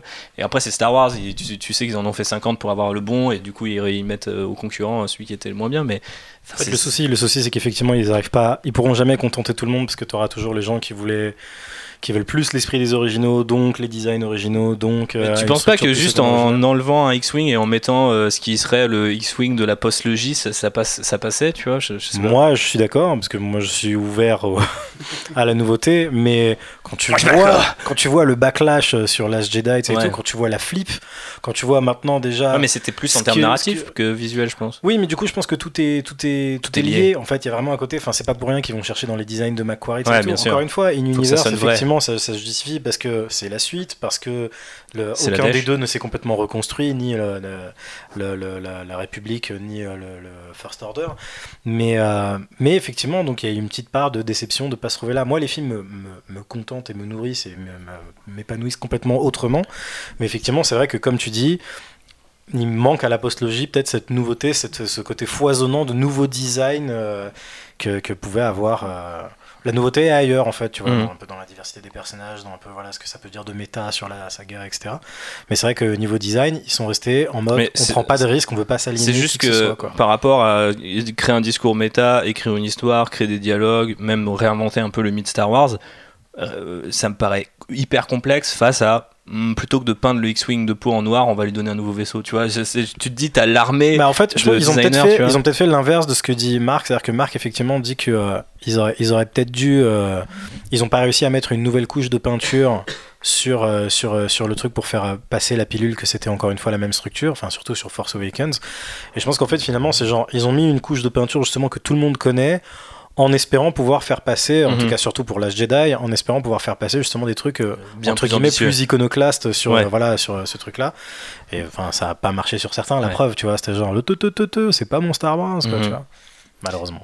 Dommage. Euh, passons sur le casting et je vais refiler la, parole à, ma chère Phobos puisqu'elle avait commencé à dire que elle kiffait Obi-Wan, Padmé, tout ça, tout ça. Euh, alors, faut savoir que le casting a été géré, je vais retrouver son nom, euh, par. euh, J'ai perdu Robin Gallant.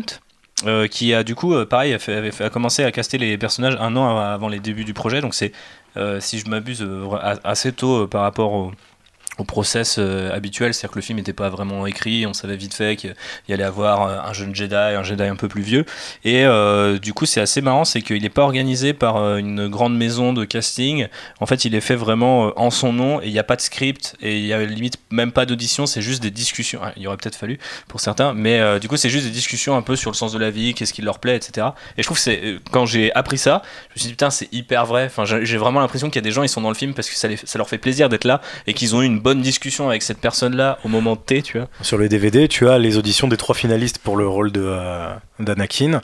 Euh, et il y, a un- il y a un acteur, un gamin qui est extraordinaire, Ah ouais? qui est blond aux yeux bleus, qui ressemble euh, grave à Mark Hamill, enfin qui pourrait être genre le futur père de Mark Hamill, ça et tout, et qui est pas pris. Et t'as Ah ouais. t'as Jake Lloyd à côté, et t'es là genre comment c'est possible Mais de alors, se planter à ce point? Jack Lloyd avait été casté euh, assez, assez, assez tôt, enfin avait été reçu assez tôt dans ce casting. Je crois qu'ils ont vu plus de 3000 gamins, donc c'est assez huge. Et en fait, ils ont dit, ah ouais, mais il est trop jeune. Sauf qu'en fait, le temps euh, Ouais. a fait que, du coup, euh, bah, quand ils ont commencé le tournage, septembre, juillet 97, je crois, au final, il avait l'âge requis parce que, bah, entre temps, ils avaient, pas trou- ils avaient trouvé personne d'autre. Mais il l'avait mis de, de côté assez tôt. Et après aussi, Liam Neeson, c'est aussi un- une des obsessions euh, euh, de, euh, de- de- des équipes de casting, parce qu'ils le voyaient vraiment en, en alors que normalement le scénario le décrivait, parce que Qui-Gon du coup, a une quarantaine d'années, mais bon, enfin, on comprend peut-être un peu plus. En tout cas, c'est l'âge de Liam Neeson à l'époque du film, alors qu'en fait, dans le script, il est censé en avoir 60 plus et être vachement plus proche d'un vieux Obi-Wan, plus proche de, de Alec McGuinness que- qu'autre chose, que Drazal Ghul. Et, euh, et au final, euh, on a Liam Neeson.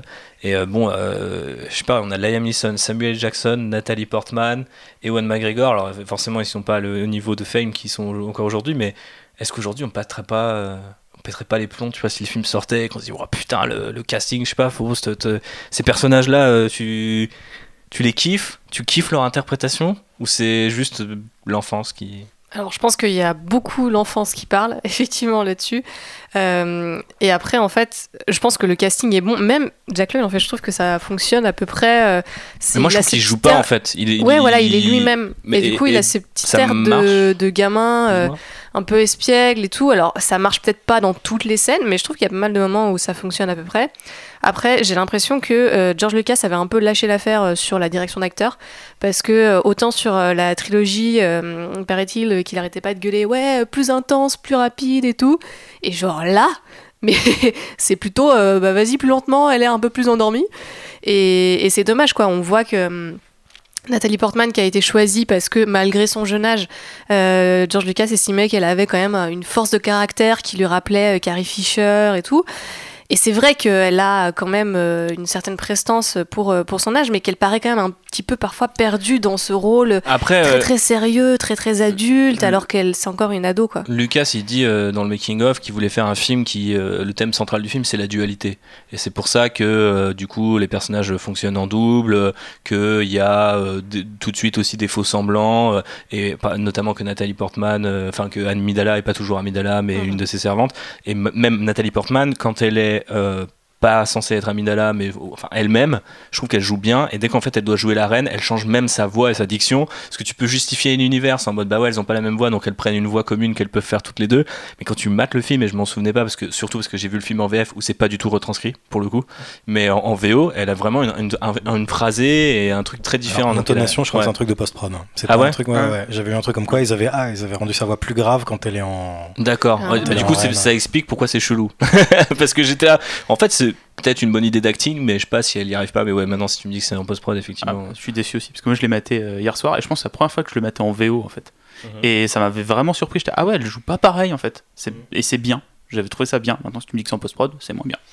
Bah, le truc, c'est que du film. c'est Ça assez marrant parce que dans le making of, quand il parle euh, dans le livre, quand il parle du retour de Frank Oz pour Yoda, il dit ouais à l'époque de euh, l'Empire contre-attaque, je voulais qu'il soit nommé euh, aux Oscars parce que pour moi, acting is acting, ça change rien que tu me manipules ton corps et ta voix plutôt qu'une marionnette. Et du coup, il y, a- il y a ça et donc tu te dis ok, le gars est intéressé. Mais plus tard, ensuite, quand il est dans le quand il est dans la post prod, du coup, du coup, le, dans le dans le bouquin et qu'il revienne un peu sur ce qu'il fait sur le montage, etc. Lui, il dit ah ouais non mais là, de toute façon, pour moi, le film c'est euh, c'est euh, trois quarts euh, du, du montage et c'est là que je dirige mes acteurs tu vois. Et tu te dis bah il y a forcément un problème quoi. Donc il le dit pas exactement comme ça. Mais oui c'est ça qu'il dit la, la- coach je l'ai là half, half directing through photography. Donc il, réalise à moitié pendant le tournage. Donc ça veut dire qu'ensuite c'est en prod on comprend ce qu'il veut dire parce que tu peux arranger les choses surtout avec le numérique. Mais avec les acteurs tu peux pas faire grand chose à part changer la voix de Nathalie Portman. De toute façon, George Lucas, c'est quelqu'un qui a souvent dit qu'il aimait pas réaliser. C'est pour ça Ouais. qu'il a pas réalisé les suites de Star Wars. C'est pour ça qu'il a rien réalisé d'autres. J'ai l'impression qu'il réalise les suites de Star de la prélogie uniquement justement parce que parce a pas réussi à avait- avoir quelqu'un d'autre Ça lui avait échappé déjà parce qu'il a pas réussi. Effectivement, Ron Howard avait dit que Lucas lui avait proposé à lui, Spielberg et Zemeckis de, de réaliser et que chacun avait, avait dit non et tout. Et, euh, et que Lucas finalement le fait à- aussi pour avoir le contrôle au maximum sur. Petite parenthèse, est-ce que Zemeckis, si Zemeckis euh, ou Spielberg euh, ou même alors Ron Howard, je sais que non, euh, je vois dans, ta- dans tes yeux, Bob. Maintenant c'est acté, on a Ouais, vu. euh, quoi, maintenant c'est acté, mais alors si Zemeckis ou euh, on vient d'enregistrer hier, on a enregistré un actionneur avec euh, David où on a parlé de John Carter et euh, John Carter aurait pu être adapté par John McTiernan puis par euh, Zemeckis. Et euh, typiquement, moi, si tu m'avais dit euh, la prélogie par Zemeckis, euh, je pense que ça aurait eu une toute autre gueule. Même si je trouve pas que la menace fantôme est le moins bien réalisé des trois.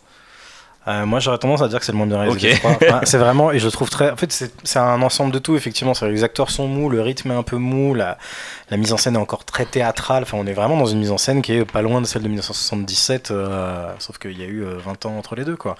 Et euh, non, mais effectivement, ça aurait été le rêve. Enfin, moi, Mhm. pour moi, pour moi, c'est le rêve qu'on est un peu en train de, de, de vivre Ouais. maintenant, qui est d'avoir de, Les des, personnages de George jeunes Lucas auteurs, univers, mais voilà, avec euh, des gens qui ont. de jeunes auteurs vraiment et tout. Quand ils ont annoncé le truc, moi c'était vraiment ce que j'imaginais et que malheureusement c'est pas complètement concrétisé parce que euh, Ron Howard est revenu sur Star Wars. voilà, parce qu'il y en a plein qui sont fait virer et qui on a peur un peu des voix dissonantes qui pourraient se réapproprier le matériau. Mais c'était ça, c'était d'imaginer si on est censé, si on est obligé d'avoir un Star Wars par an, autant qu'on fasse un truc pop art où euh, Mm. du coup chacun sort son Star Wars, quoi. Tu vois, un Star Wars par Snyder, un Star Wars par Quaron, un Star Wars par Del Toro, un Star Wars par Bay. Enfin, faites-moi de. Ah, il, a- il fallait qu'il le Eh, plaise.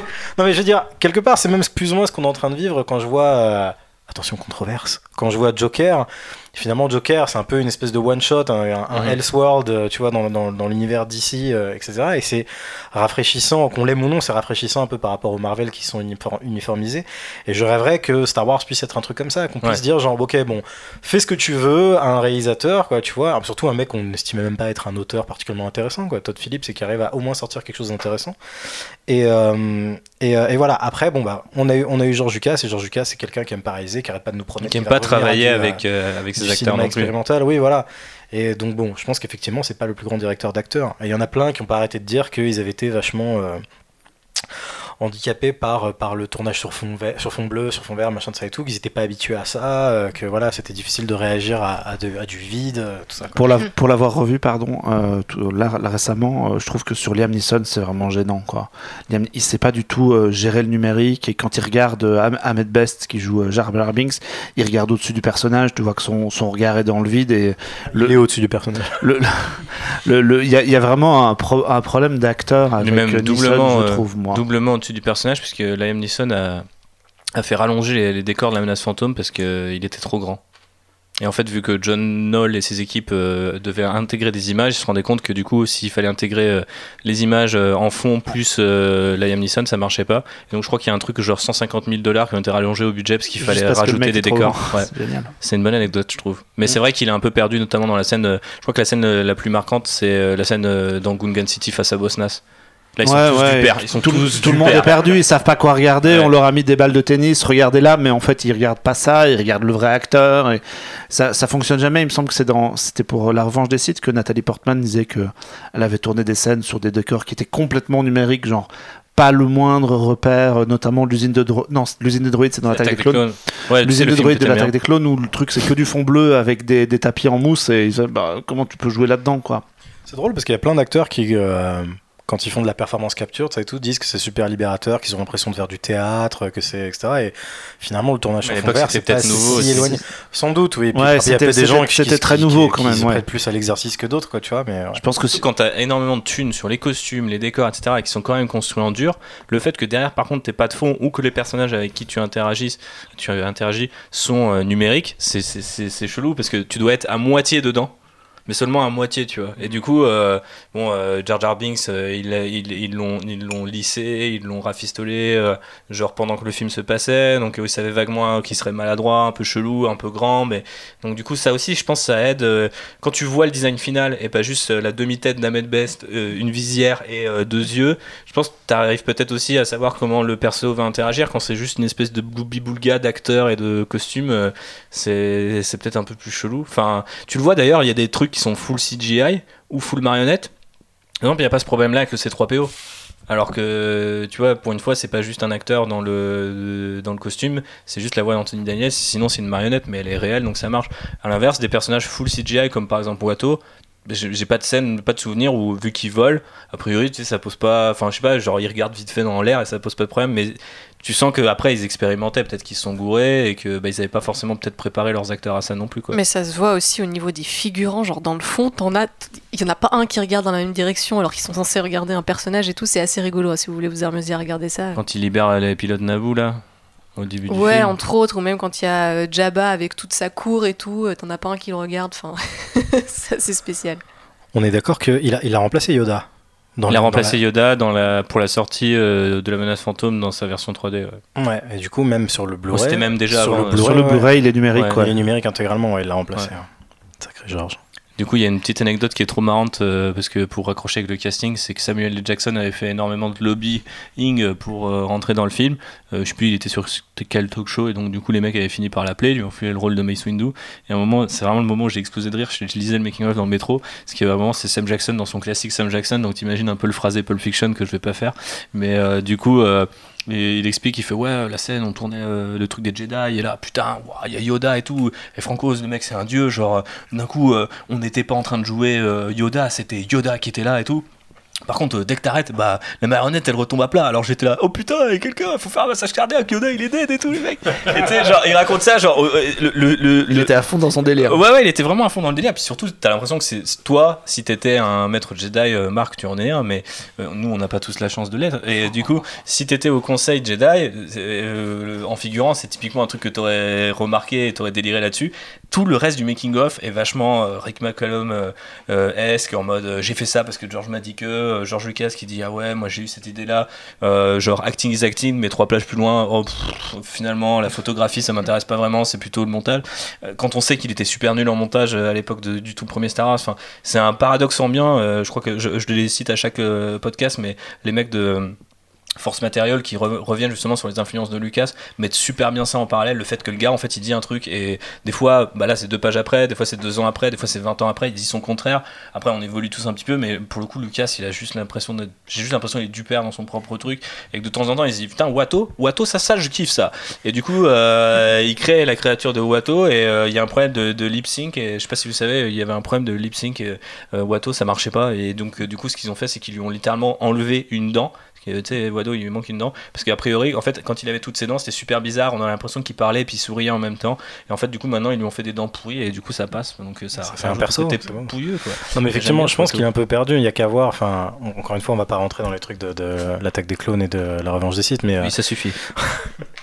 mais il y a qu'à voir la différence de place de Jar Jar entre le premier et les suites. Où, euh, enfin, ça rejoint un peu ce qu'on parlait de la dernière fois que j'avais été. euh, que j'avais été invité où on parlait de est-ce que la saga est prévue d'avance, euh, c'est quoi écrire, écrire d'avance, etc. On a tous l'impression que George, parce qu'il était tout seul euh, en pilote euh, sur sa, sur sa prélogie, que c'était beaucoup plus raccord ou quoi que ce soit. Et non, c'est un mec qui était à fond dans le fan service. à finalement, genre, ah, vous aimez pas Jar Jar? Bon, bah, au bout de 10 minutes dans le 2, je vais faire dire à Padmé, je ne te retiens pas, Jar Jar, merci, c'est bon, tu vois. Et après, d'en faire un figurant où je crois qu'il est flou dans les deux plans où il apparaît dans la revanche des Sith quoi tu vois mais donc oui je pense que mm, on peut croire qu'il qu'il gère le truc depuis euh, 1970 euh, alors que pas du tout comme tu Mais enfin, ça paraît impossible pour un être humain de, toute façon de le faire. Après, c'est la façon qu'il a de toujours de vouloir s'expliquer ou parler de certains trucs. Bon, après, on a encore cette tendance-là aujourd'hui. Je me souviens à l'époque de Ryan Johnson, euh, à chaque média, putain, pourquoi le sabre laser il est bleu et pas vert et pourquoi... Il est obligé de tout expliquer. Bon, tu comprends aussi pourquoi, parce que c'est Star Wars et ça, ça, fait du clic. Mais à l'époque, euh, tu vois, Lucas, euh, vu comment il est, vu sa bonhomie et un peu le fait qu'il est très introverti, au bout d'un moment, moi je dirais, bon, je donne plus d'interviews, démerdez, quoi. Franchement, surtout quand il a assez mal vécu, on en reparlera tout à l'heure, mais les mecs l'ont démonté sur ce qu'il a fait, tu vois. Donc au final, euh, je pense qu'au bout d'un moment, il a dû se dire, c'est mort, même s'il a voulu pendant un temps réaliser la, enfin, ce qui deviendra plus tard la trilogie de Disney, mais peu importe. Euh, D'autres choses à dire sur le casting? Est-ce que vous voulez parler de notre ami Ray Park? Est-ce que vous voulez parler de, de- qui a beaucoup aidé, il a beaucoup aidé d'ailleurs euh, du coup à la création de Dark Maul, puisqu'il ne devait pas être aussi euh, martial, mais c'est le fait qu'il avait un background euh, qui a permis un peu de, de créer ce personnage-là, qui est quand même assez marquant. Moi, je voulais pas tellement parler de Ray Park, mais plutôt de Dark Maul, en fait, de manière euh, générale. En fait, pour, rejoindre un peu aussi un truc qu'on disait tout à l'heure, euh, même si c'était les balbutiements d'Internet, j'ai. euh, c'était pas tellement sur Internet, c'était juste le fait que celui-là, on l'attendait beaucoup et qu'on a quand même beaucoup maté la bande-annonce, etc. Et le mystère a presque un peu joué contre le film sur le personnage de Dark Maul que tout le monde croyait allait être genre le nouveau Dark Le Vador. nouveau ouais. Il est euh, voilà, il a ses yeux en haut sur l'affiche, etc. De ça et tout. Alors que le mec est globalement une espèce de bras droit de James Bond, en fait, enfin de bras droit de méchant dans un Mhm. James Bond. Et euh, donc tout le monde disait c'est n'importe quoi la menace fantôme. Enfin, en plus euh, le méchant il meurt comme une merde, etc. Bon, il y a plein de méchants qui crèvent comme des merdes dans Star Wars depuis la nuit des temps. Boba Fett. Et mais mais là, enfin c'est juste que le mec est, le mec est globalement hot job quoi. Tu Mhm. vois, le mec est globalement Requin. Ouais, requin quoi. Et, et donc ouais, effectivement, toute la, il y avait toute la promo sur lui. Il a un super maquillage de ouf. At last we'll have revenge. Ça te crée une mythologie de fou. Le double sabre, putain, chambé, Ouais. etc.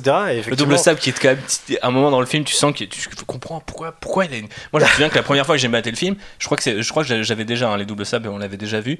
Mais je, est pense dans l'abondance. Ouais, et, et je me souviens je- genre à un moment je me rappelle tu sais, euh, la première fois qu'il sort son sabre, c'est sur Tatooine, et là je vois la, la taille du manche et je fais Oh putain, c'est vrai qu'il va avoir ça Tu sais, c'est comme des fois, tu sais, tu te rappelles de la bande-annonce et tu fais Attends, je suis en train de kiffer et j'ai pas encore vu la scène que j'ai trop envie de voir, tu vois. Et il y a ça quand même autour de son personnage. Et euh, on peut parler d'ailleurs aussi, euh, ça peut nous- si vous avez pas envie d'embrayer sur le casting, si vous avez du temps aussi, ouais. Deux mais- heures devant vous. Mais euh, non, mais moi je voulais revenir par Ce exemple qui, sur est, un- ce, Ouais, qui est, Marc. ce qui est rigolo aussi avec euh, Darth Maul, c'est que finalement euh, Disney a reproduit le schéma avec Phasma. Moi, je trouve que c'est un peu le même style de personnage où la promo le met vachement en avant. Là, c'est un Stormtrooper argenté, c'est une femme en plus. euh, Moi j'ai l'impression le qu'il reproduit costume- ça euh, depuis en fait la. Enfin, ouais, c'est un- schéma Star Wars. moi j'ai l'impression que les, que les gens ont un peu tendance à oublier que c'était comme ça déjà avant Boba Fett à- la- sur la trilogie d'avant, qui finalement sont des personnages qui ont très peu de présence à l'écran, Bien sûr. Très peu d'importance dans la saga euh, hors univers étendu, et finalement on se monte tout seul le bourrichon sur euh, grâce à la promo quoi, parce que Phasma finalement c'est un personnage useless, et Darth Maul quand tu regardes bien la menace fantôme, il a deux scènes, hein. il a le combat Ouais, sur c'est euh, ça, sur Tatooine. sur Tatooine, euh, le- la a une bataille autre- il y a finale une et un- mythologie dans le fait que ce soit. euh, on sait que les Sith ont disparu à cette époque, les mecs enquêtent, est-ce qu'on a tué, lequel on a tué, euh, le maître ou l'apprenti. Phasma, c'est juste Phasma, c'est juste un le- militaire. Le leader des, la, la- la leader des Stormtroopers, en fait. Et, euh, après, je pense qu'il y a- il y, a aussi une partie grosse et qui est euh, amplifiée par le fait que le fandom connaît Gwendoline Christie euh, par Game of Thrones. Et donc, forcément, à l'époque, à- Ray Park, c'était The Shit, mon pote. Alors que Ray Park, oui, voilà, c'était c'était son père, quoi, tu vois. Enfin. euh, et, Encore euh, toujours, hein, le pauvre. Oui. Attends, il fait des panels à la C'est un des- des. Il fait toutes les conventions C'est un, possibles des plus gros, c'est un imaginables. des plus grands acteurs de geekdom parce qu'il est Mm. dans 50 franchises de, de, de trucs différents, quoi. Mais, euh, mais non, dans le casting, pour revenir au casting, euh, je pense qu'il y a quand même quelques trouvailles. Je pense qu'il faut, faut quand même parler d'Ewan McGregor qui, euh, malgré tous ses efforts, malgré sa potentielle déception, j'ai l'impression qu'il y a beaucoup de gens qui partaient, qui, enfin, ou même lui, qui blaguaient sur le fait que voilà. euh, tu regardes le making of euh, The Beginning justement et tout, ça a l'air d'être le gars le plus enthousiaste du monde. Ouais, il fait une cascade, chaud. il a donf, il parle à un des techniciens en disant ils m'ont dit est-ce que tu voulais faire Star Wars? Ouais putain, je dis oui quoi, tu sais, tu vois. Enfin et, euh, et qui avait l'air d'avoir été un peu euh, ton- Son tonton, c'est Wedge. quoi. Oui en plus ouais. Et qui avait l'air d'avoir été un peu d'avoir un peu perdu ses illusions en fait au fur et à mesure. Mais ça reste quand même une des euh, une des constantes en fait dans cette prélogie. Je veux dire c'est pas un hasard au-delà du fait que son personnage c'est Obi Wan ça et tout qui si revient aujourd'hui euh, dans donc une une Moi, série, une série euh, tu vois enfin J'adore Evan McGregor, mais en fait je trouve pas du tout euh, enfin je trouve que son Obi-Wan Kenobi au risque de me faire taper dessus genre je, je- je trouve en fait le, il- le perso il marche quand il est tout seul mais en fait dès qu'il est avec Anakin qu'il soit le Anakin jeune Jake Lloyd ou Hayden Christensen ou, même avec Nathalie Portman je trouve qu'en fait peut-être limite il est trop enthousiaste par rapport aux autres. Parce qu'il donne tout il a son accent briton il reprend le phrasé de, de McGuinness il est vachement plus impliqué tu vois. Et tu disais aussi même dans les cascades c'est lui qui est le premier à dire ouais moi je fais mes propres cascades. Du coup tous les autres Maintenant, c'est une tradition, tous les autres acteurs qui arrivent sur, sur Star Wars le, le font. Et, euh, mais là, tu vois, en revoyant le film, je me disais, putain, mais tu sais, il est là, il est à côté de la Neeson en mode, oh, je suis désolé, maître, c'est pas euh, ma place de vous critiquer et tout. Et l'autre, il est, oh, t'inquiète, c'est bon, tranquille. C'est pas forcément le premier en fait, je crois que je trouve Je le. trouve ça, le- mais ouais, je trouve que ça vient plus tard en fait. Ouais, ouais. Euh, je veux, je veux bien qu'il y ait peut-être un. Là, euh, ils ont bien senti le casting. C'est ça, c'est Pour le coup, ça ça se déploie par la suite. Ouais. Mais voilà, je sais pas. Quelqu'un voulait déclarer son amour à, Ewan McGregor. Après, euh, moi, je, ça fait deux fois que j'essaie de faire des, des petites transitions vers, vers le combat, vers les combats au sabre laser. Donc euh, peut-être qu'on finira par y arriver. Bah justement, moi, un truc que j'aime pas trop dans le personnage d'Obi-Wan, c'est que c'est lui qui fait des, il fait des coups de pied chelous bizarres qui servent à rien dans les combats. C'est lui qui a tous les trucs de chorégraphie inutiles du film. Et il, il frite des droïdes, tu comprends pas pourquoi il se bat comme ça en fait. C'est symptomatique de la prélogie et des, des combats ultra chorégraphiés euh, qui tranchent. Alors parlons euh, avec, du euh, coup des, combats chorégraphiés parce que c'est quand même un des gros trucs de la menace fantôme entre le double sabre et Park etc. On a quand même Nick Gillard donc qui est le mec qui est déjà le maître d'armes de la trilogie originale mais qui est là a vraiment bossé avec Ben Burt en amont sur les sons. Euh, il mélange euh, du coup enfin ils étudient les arts martiaux, l'acrobatie, le combat à l'épée au sens vraiment la, la- la bonne grosse clé mort des familles. Mais Lucas leur dit moi je veux un style plus énergique parce qu'on est censé représenter des Jedi qui sont formés. Pic, ouais. là où euh, le film précédent c'est que des vieillards et des jeunes hommes euh, si je reprends la formule de George Lucas et du coup c'est un argument que vous pouvez sortir aux gens qui disent ouais mais Ray et Kylo ils savent pas se battre bah du coup ils sont pas vieillards mais ils font partie des jeunes hommes et des jeunes femmes. Euh, et ils étudient. Alors moi ça m'a complètement retourné le cerveau. Nick Gillard en fait euh, du coup il a il décrit le mais crée le, le style et les chorégraphies en s'inspirant du kendo, bon la rigueur pourquoi pas, l'escrime japonaise donc, euh, du tennis, ok, peut-être les mouvements chelous, euh, d'escrime euh, d'escrime classique et attention de bûcheronnage. What? BG. Et donc euh, c'est-à-dire qu'il y avait vraiment les mecs s'entraînaient vraiment à découper des arbres pour avoir les bons moves euh, sur le sabre laser quoi. Moi, je sais que j'ai un pote qui déteste les combats de la prélogie parce qu'il voit ça comme juste des moulinets, en fait, euh, tout le temps. Juste des gars qui font des moulinets avec leurs épées, de ça et tout. Moi, je t'avoue que c'est un truc que j'aime beaucoup. J'aime le côté super chorégraphié. Pour moi, dans la, dans la Bah, trilogie être originale. élégant en fait. C'est voilà. être une arme, l'arme élégante dans la, dans la trilogie originale, le combat Obi-Wan, Dark Vador, il, on va le dire clairement, il est pété hein, quand même. Il est quand même pas intéressant. Claqué au sol. Claqué au sol, voilà, clairement. Le combat. Euh, Claqué au sol jusqu'à ce qu'il reste plus que la cape d'ailleurs. C'est ça. Le combat dans l'Empire contre-attaque, il est très bien, et le, et le combat euh, dans le, retour, dans le retour Jedi est davantage porté finalement, je trouve, par la force émotionnelle de la Tellement scène que par vraiment la chorégraphie en soi. Il n'y a Et plus de chorégraphie, au bout d'un moment il tape six fois sur C'est le ça, sable de Vador jusqu'à ce que le truc C'est explose. ça, avec cette espèce de musique moriconienne derrière et tout, machin. Non, et, euh, mais, euh, et moi, j'adorais voir ce truc finalement très cinégénique, de pousser même, je veux dire, une des quelques idées de mise en scène en plus qu'il y a, genre par exemple dans L'attaque des clones. Ouais, Désolé, on parle pas de la menace fantôme. Non, mais c'est quand même. C'est la première fois vraiment qu'on voyait un combat à 3 dans la menace fantôme. Pour revenir à la menace fantôme, hein, je vais pas déra- dérailler. euh, Et puis d'ailleurs, j'ai envie mais- de dire, c'est la seule fois où on, combat, on voit un vrai combat à 3, puisque par la suite, il, y a- il pourrait avoir Count Dooku euh, contre Anakin et Obi-Wan deux fois de suite, mais à chaque fois, il y en a un qui est éjecté euh, au Ouais, bout d'un truc. Donc c'est encore aujourd'hui le seul combat, euh, le plus, déjà un, le plus chorégraphié, et je trouve le plus impressionnant moi, de toute la saga. Bah, c'est exactement, ce que j'allais dire. C'est mon combat préféré de toute la saga de plus de 9 suspense- films, plus de 10 films confondus. Quoi. Comme tu disais, c'est un entrecoupé de scènes nulles. ouais, tu ouais, mates ça- sur YouTube juste le combat et tu sais, t'as les espèces de portes euh, rouges et tout. Et franchement, euh, je trouve que c'est- c'est trop bien quoi. Euh, euh, Qui-Gon qui se met à, à méditer entre deux trucs. Après, euh, et l'enchaînement, surtout quand la dernière porte s'ouvre, l'enchaînement là en un seul plan où ils se font euh, 12, euh, 12 touches, le dos, les Ouais. jambes, ils sautent. Et, et c'est dur, hein. je crois que c'est Samuel. Jackson qui disait que c'était hyper dur dans- de retenir 12 coups. et pour avoir fait un peu d'escrime et même un, un temps où je voulais m'essayer à l'escrime artistique, première séance, j'ai dit c'est mort en fait. Genre, si vous pensez que retenir des poésies c'est dur, c'est mille fois plus dur. Franchement, c'est genre, et surtout, si tu te loupes, tu te prends la- l'épée du mec, à co- enfin, la beau est un peu Oui, en plastique, c'est- c'est fait ça Dans fait un vrai ouais. combat, tu serais mort en fait. Ouais, dans, dans un vrai combat, tu serais mort. Et Est-ce que quelqu'un peut m'expliquer les portes? Mais c'est juste pour créer. Ouais, euh, non, voilà. Non, mais non, c'est juste c'est un ça. processus narratif. Après, on sait pas trop dans Ouais, quoi je- ils sont. Mais tu vois, c'est quand même super c'est- gratos. oui, c'est gratos, oui, oui, ultra gratos. moi, j'ai- moi, j'aime on sait pas trop dans quoi ils sont, donc on se dit bon, c'est, tu vois, il y a des, rayons Où est-ce que bleus, d'énergie. chose d'avoir des trucs qui- où il y a rien. Oui, mais c'est stylé, on s'en fiche. C'est comme les Corées, justement, c'est pareil. I don't wanna be partie that guy, mais là, j'étais, c'est vraiment genre.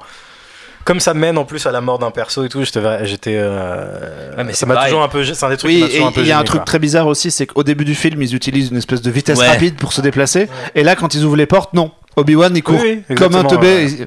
Mais le a mec, il sa barre d'énergie hein. euh, dans. oui, voilà, c'est ça. Il a plus la barre, il est plus à donf. Tu sais, c'est dans The Force Unleashed, il faut tuer des mecs pour avoir le, la barre remplie. Bah là, il l'a, il l'a plus.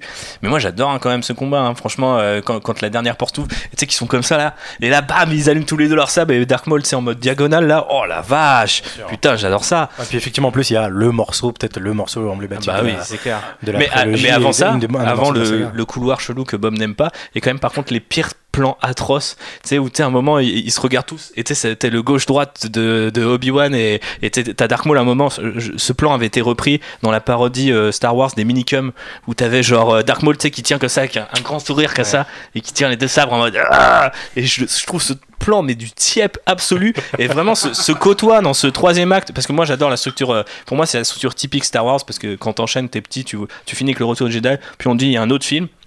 Et tu commences à croire qu'à chaque fois les films Star Wars ça se combine, ça se combine, euh, ça se termine sur une combinaison de, de un combat à l'épée, un combat euh, guerrier euh, militaire et un combat dans l'espace, tu vois. Et ça c'est vrai que si t'enchaînes Retour de Jedi et la menace fantôme, c'est exactement la même chose. Et donc du coup, j'ai toujours pas eu ça dans ma putain de post-logie et je veux juste voir ça. Et quand j'ai vu le trailer de The Rise of Skywalker, enfin le deuxième là qu'on a eu, j'étais là ok c'est bon, on va la voir.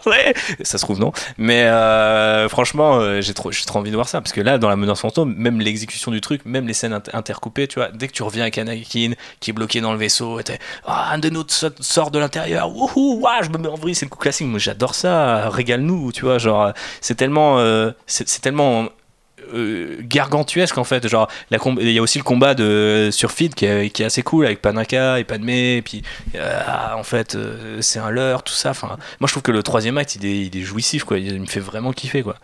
Et pour moi c'est les deux points d'orgue du film. C'est le pod racer au moment où tu commences à te faire chier Ensuite, ça renclenche le film sur le, le truc politique et tu fais ouais bon d'accord. Et les mecs, là les mecs repartent sur Naboo pour mettre la gueule, euh, pour mettre sur la gueule aux méchants et tu te dis ouais bon ok c'est cool. C'est juste dommage qu'il y ait les plans avec Jake Lloyd dans son cockpit, quoi. Ok, let's go left. ouais mais Ça, bon, c'est non, ça, c'est non, enfant, c'est non, c'est non. c'est un Le, enfant. le seul truc qui est bien, qui je trouve fait rappel et bien utilisé après, c'est le côté un peu taquin d'Anakin quand il dit ah bah non Qui-Gon m'a dit de rester dans le cockpit, donc je reste dans le cockpit. Ouais. Voilà, ça, ça je trouve c'est bien Anakin, tu vois.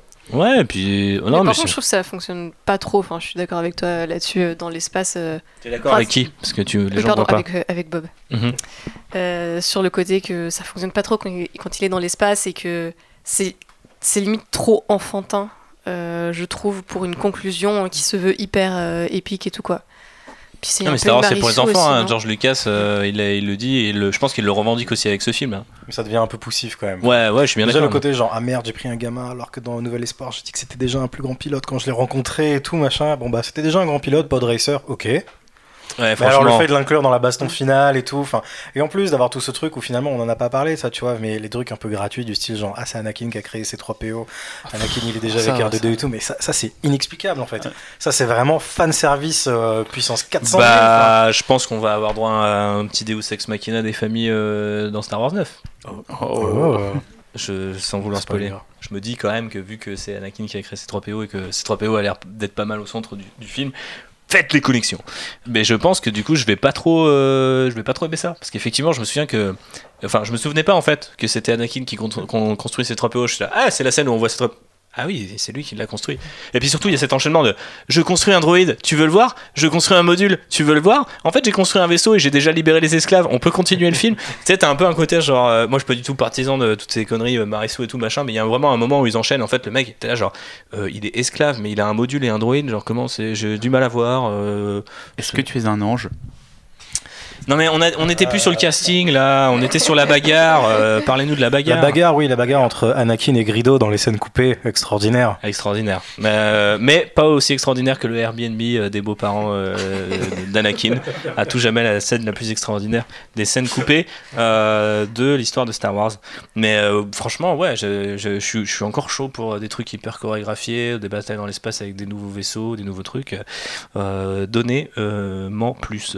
Pour faire le lien avec toute cette idée, bon, on a dérivé avec, euh, avec notre ami Ray Park. euh, D'ailleurs, il y a un truc que moi j'avais envie de dire, c'est que je déteste les sauts câblés au cinéma. Il n'y a pas de saut câblé dans la menace fantôme, c'est une espèce de tremplin à l'hydrogène ou je sais plus quoi, et ça marche vachement bien. Voilà. Pro euh, si vous êtes par exemple un, réalisateur d'un film X-Men de la Fox, ah bah non, ça n'existe plus. Ce que je voulais dire, c'est qu'au final, la question du casting, elle se discute, on, en- parle depuis longtemps maintenant, mais est-ce que c'est pas ça qui a troqué la post-logie, moins de, de, de- comment dire, de design, euh, un côté moins dense de ce côté-là. Mais euh, quand je revois The Force Awakens, ça me frappe. Et plus j'écoute des podcasts où je. Enfin voilà, la distance, maintenant, on, va être, est bientôt à 4 ans de The Force Awakens, mine de rien. Et je me dis, putain, mais on a adopté ces personnages à une vitesse. Tu ressors de la menace fantôme, là. T'en as aucun qui reste avec toi. Moi, je crois que le personnage que je préfère, la menace fantôme, c'est Qui-Gon et du coup, il meurt. Euh, les autres, j'ai C'est pas trouvé Watto. assez imblairable. J'adore Watto, je le kiffe. Franchement, je kiffe. Je kiffe le design de cette bestiole. Je pense que si j'étais dans Star Wars, je serais un, un Toy derrière. Euh, un, un gros bide et des petites ailes tranquilles, tu vois. Genre, ça a l'air bien, t'as pas besoin de marcher et tout. Enfin, franchement, ça a l'air vraiment chill. Euh, je l'aime moins quand il a la barbe dans l'attaque des clones. et euh, tout ça pour dire que. Ouais, Old euh, Watto, Old Man Watto. Old Man Watto, putain, je veux faire ce comics, engagez-moi. Euh, J'ai dit que je voulais faire un comics Pod Racer, mais oubliez. Je peux faire les deux en même temps. Ah, les deux, ça peut être la, la même histoire d'ailleurs. C'est lui qui se refait sur la. Tu sais, c'est- c'est vraiment un vrai film de sport, tu sais, où le mec il est au plus bas et en fait il va s'inscrire sur une course et Il a le rôle de Stallone dans Creed. Exactement, c'est ça. Exactement. Je suis très chaud. Euh, mais non, mais tout ça pour euh, après cette petite digression rigolote. euh, vous êtes vous êtes pas d'accord avec ce constat qu'au final euh, c'est un truc que moi j'ai un peu pris pour acquis ça, tu vois, de, de kiffer même même dans Rogue One, c'est-à-dire que il y a même si euh, c'est pas aussi euh, euh, comment dire euh, chaleureux entre les acteurs, il y avait quand même un truc qui fait que ce casting tu l'aimes direct, tu vois, et t'as envie de les suivre et t'es avec eux et en tout cas euh, sur euh, la, la nouvelle trilogie, si tu compares euh, Dizzy Ridley, John Boyega, Oscar Isaac, Adam Driver euh, à, à ce qui s'est fait euh, même sur la trilogie originale, je trouve qu'il n'y a pas euh, y a pas genre Han. Solo, Han Solo, Luke, il y a, enfin Mark Hamill, Harrison Ford, ils ont pas d'al- d'alchimie du tout. J'ai l'impression dans le premier dans le premier film, tu vois. J'ose le dire. Je suis moins d'accord sur Rogue One où je trouve que vraiment c'est pas tellement les acteurs mais c'est les personnages et du coup les acteurs sont un peu euh, sont Ouais. un peu euh, Oui, mais avant quand t'avais pas vu Rogue. One, avant tu par à fond. contre, alors sur sur non mais surtout Force Awakens je suis entièrement d'accord c'est limite un des tout premiers trucs que j'ai dit quand je racontais quand je donnais mon avis aux gens qui était que ils avaient beau avoir mis euh, Han Solo et Leia enfin et d'autres personnages de la trilogie j'en avais rien à foutre enfin très vite c'était genre j'aime tellement ces nouveaux persos je veux je veux plus de scènes avec ces gens là avec les jeunes je veux voir d'autres aventures avec ces jeunes là j'avais tellement mais comme tu dis je les avais adoptés direct genre Finn je l'aurais suivi au bout du monde Ray je la trouvais euh, génial ils sont parfaitement charmants et Bah. charismatiques et, et super attachants Et la première scène où il dit euh, à, Adam Driver, euh, donc c'est qui qui parle en premier, tu vois. Je me souviens, j'étais dans la salle, j'étais genre, ok. Mais en fait, Star Wars, c'est de nouveau drôle, taquin, tu vois, un peu, genre, immédiatement, tu kiffes les persos et t'as envie de dire, oh putain, c'est vrai que c'est putain de cool cet univers. ça Alors que là, dans ce film, il y a un côté presque froid, tous les persos sont. Leur interprétation, enfin la, la, la, la prélogie, je peux pas te citer une interprétation qui m'a marqué, même si les gens disent Ah, McGregor était pas si mal, c'est à des, des années-lumière de ce que fait Adam Driver. euh, Ouais, clairement, mais de toute façon, c'était, mais c'est vraiment pas la même énergie. C'est Abrams qui avait, qui avait dit que son, leur mantra sur, euh, quand il faisait euh, Force Awakens, c'était de se demander tout le temps Is this delightful? C'est, voilà, Est-ce que ceci est réjouissant? Est-ce qu'on est en train de s'amuser? Et c'est, c'est un peu aussi les limites. Enfin, c'est la grosse qualité de- et la de- limite un peu d'Abrams, qui est que euh, il est tout le temps dans une espèce de Sur film qui note. fonctionne sur un truc de non-stop, etc. Tu regardes Mission Impossible, tu regardes le premier Star Trek. Le premier Star Trek, c'est aussi, c'est, c'est, pareil. Il y a quasiment pas un personnage qui, a- qui est, qui est mal casté. Ils sont tous géniaux. T'as envie de les suivre. T'as envie de voir 50 films avec cette équipe. Il y a, il y a une espèce de, de, de ouais, de, d'énergie d'un truc de propulsion narrative qui est constamment en train d'avancer. Et il fait ça pareil. Il, il écrit des très bons persos. Enfin, il écrit vraiment des bons persos. Et il est très très bon en casting. Mhm. J.J. Abrams. Il sait vraiment trouver les gens qu'il faut, etc. Et d'avoir cette énergie. Après, derrière. Il y a des trucs où c'est un peu plus, il y a, il y a- il y a, du coup quelques lacunes narratives sur ce genre de trucs là, de ça et tout.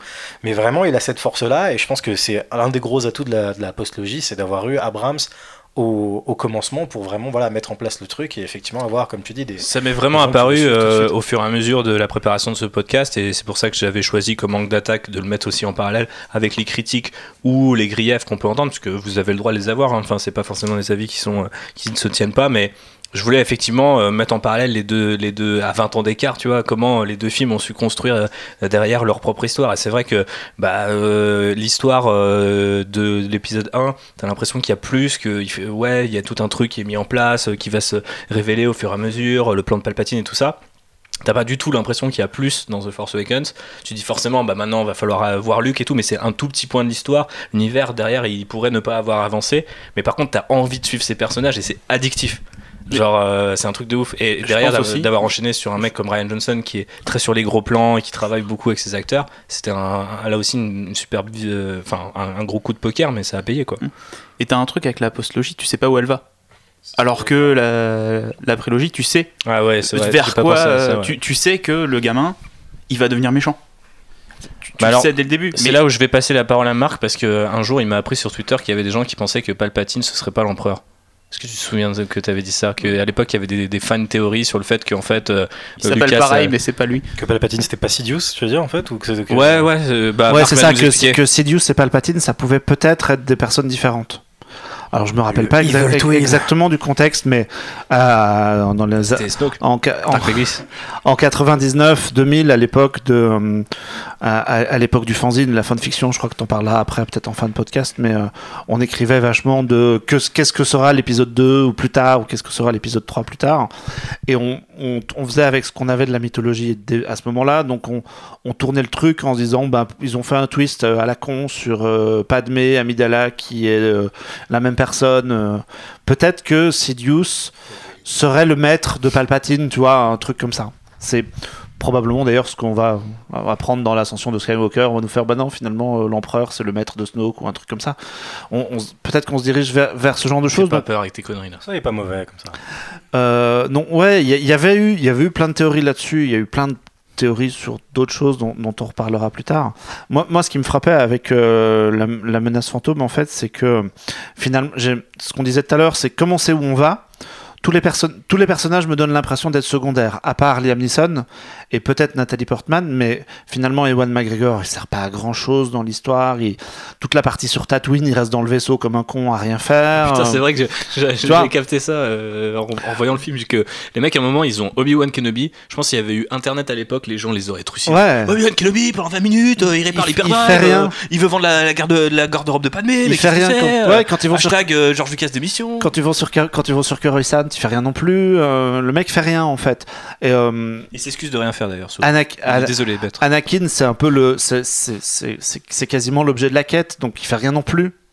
C'est c'est juste une, c'est surtout Padmé, mais il y a son rôle double qui fait qu'elle est un personnage chelou. Et du coup, il reste rien en fait. Il reste Liam Neeson en Qui-Gon, mais il meurt. C'est ballot. Et comme on sait où on va, les gens se disent ben de toute façon c'est pas grave parce que effectivement on sait qu'il y aura un deuxième film et on sait que dedans on les verra grandir et qu'on va vers Vador parce que c'est toujours ce le, le point final c'est quand même de voir euh, la transformation. Donc on sait où on va et finalement c'est pour ça que c'est pas si grave et qu'on s'attache pas au personnage mais bon voilà.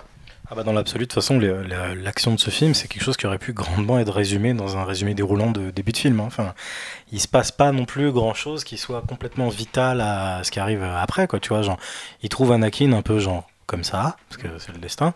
Et, euh, et voilà. Cube Enfin, du destin.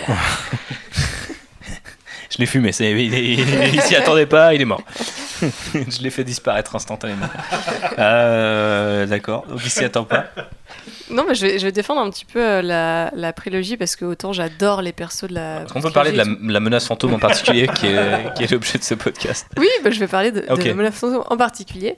Euh, je sais que moi j'étais très attachée au personnage de Padmé à l'époque. Euh, je pense que j'en étais un, un Tu peu veux dire que déjà. les petites filles, elles sont, elles se, elles se, elles s'identifient aux autres petites Oui, filles c'est incroyable, n'est-ce pas? C'est un truc de fou ça. Euh, et en fait, je trouvais que justement voir, je pense que c'était une des premières fois où je voyais un personnage de ce type qui était un personnage avec un rôle politique hyper important, qui elle était respectée euh, par euh, tous les autres personnages, genre personne remettait en cause élue. le fait que c'était bah, la reine et que euh, elle allait au Sénat défendre son peuple, etc., qu'elle était hyper courageuse.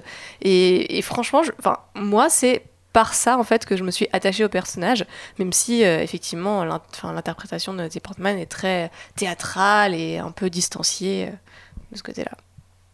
C'est un peu triste comme constat quand même. Mais euh, je voulais revenir, parce qu'on a quand même pas mal empiété sur la troisième partie, qui était un peu de parler des maladresses et de ce qui est, ce qui est bien ou ce qui est pas bien, et au final on a mélangé un petit peu tout ça.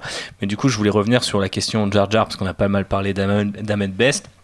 Il est revenu cette année sur scène pour la Star Célébration, pour les 20 ans de la menace fantôme justement, réintégrer un peu la famille, après qu'il y ait pas mal de gens qui sont intéressés à son cas, bah, parce que euh, l'année dernière, il me semble, il a fait un témoignage assez long en expliquant qu'il avait songé au suicide, et c'était un petit peu dans la, comment dire, dans le prolongement de tout ce qui s'est fait autour de, de, de ce qui peut être toxique euh, dans le, dans le fandom, et comment, euh, bah, même à l'époque, sans Le Internet, cyberharcèlement. tout ça. voilà, comment euh, même à une époque où Internet n'en est qu'à ses bu- balbutiements, euh, la critique ou même en fait bah, tout simplement la culture qui s'est créée autour de la prélogie euh, et notamment la culture du, Jar Jar bashing euh, a un peu bousillé le mec.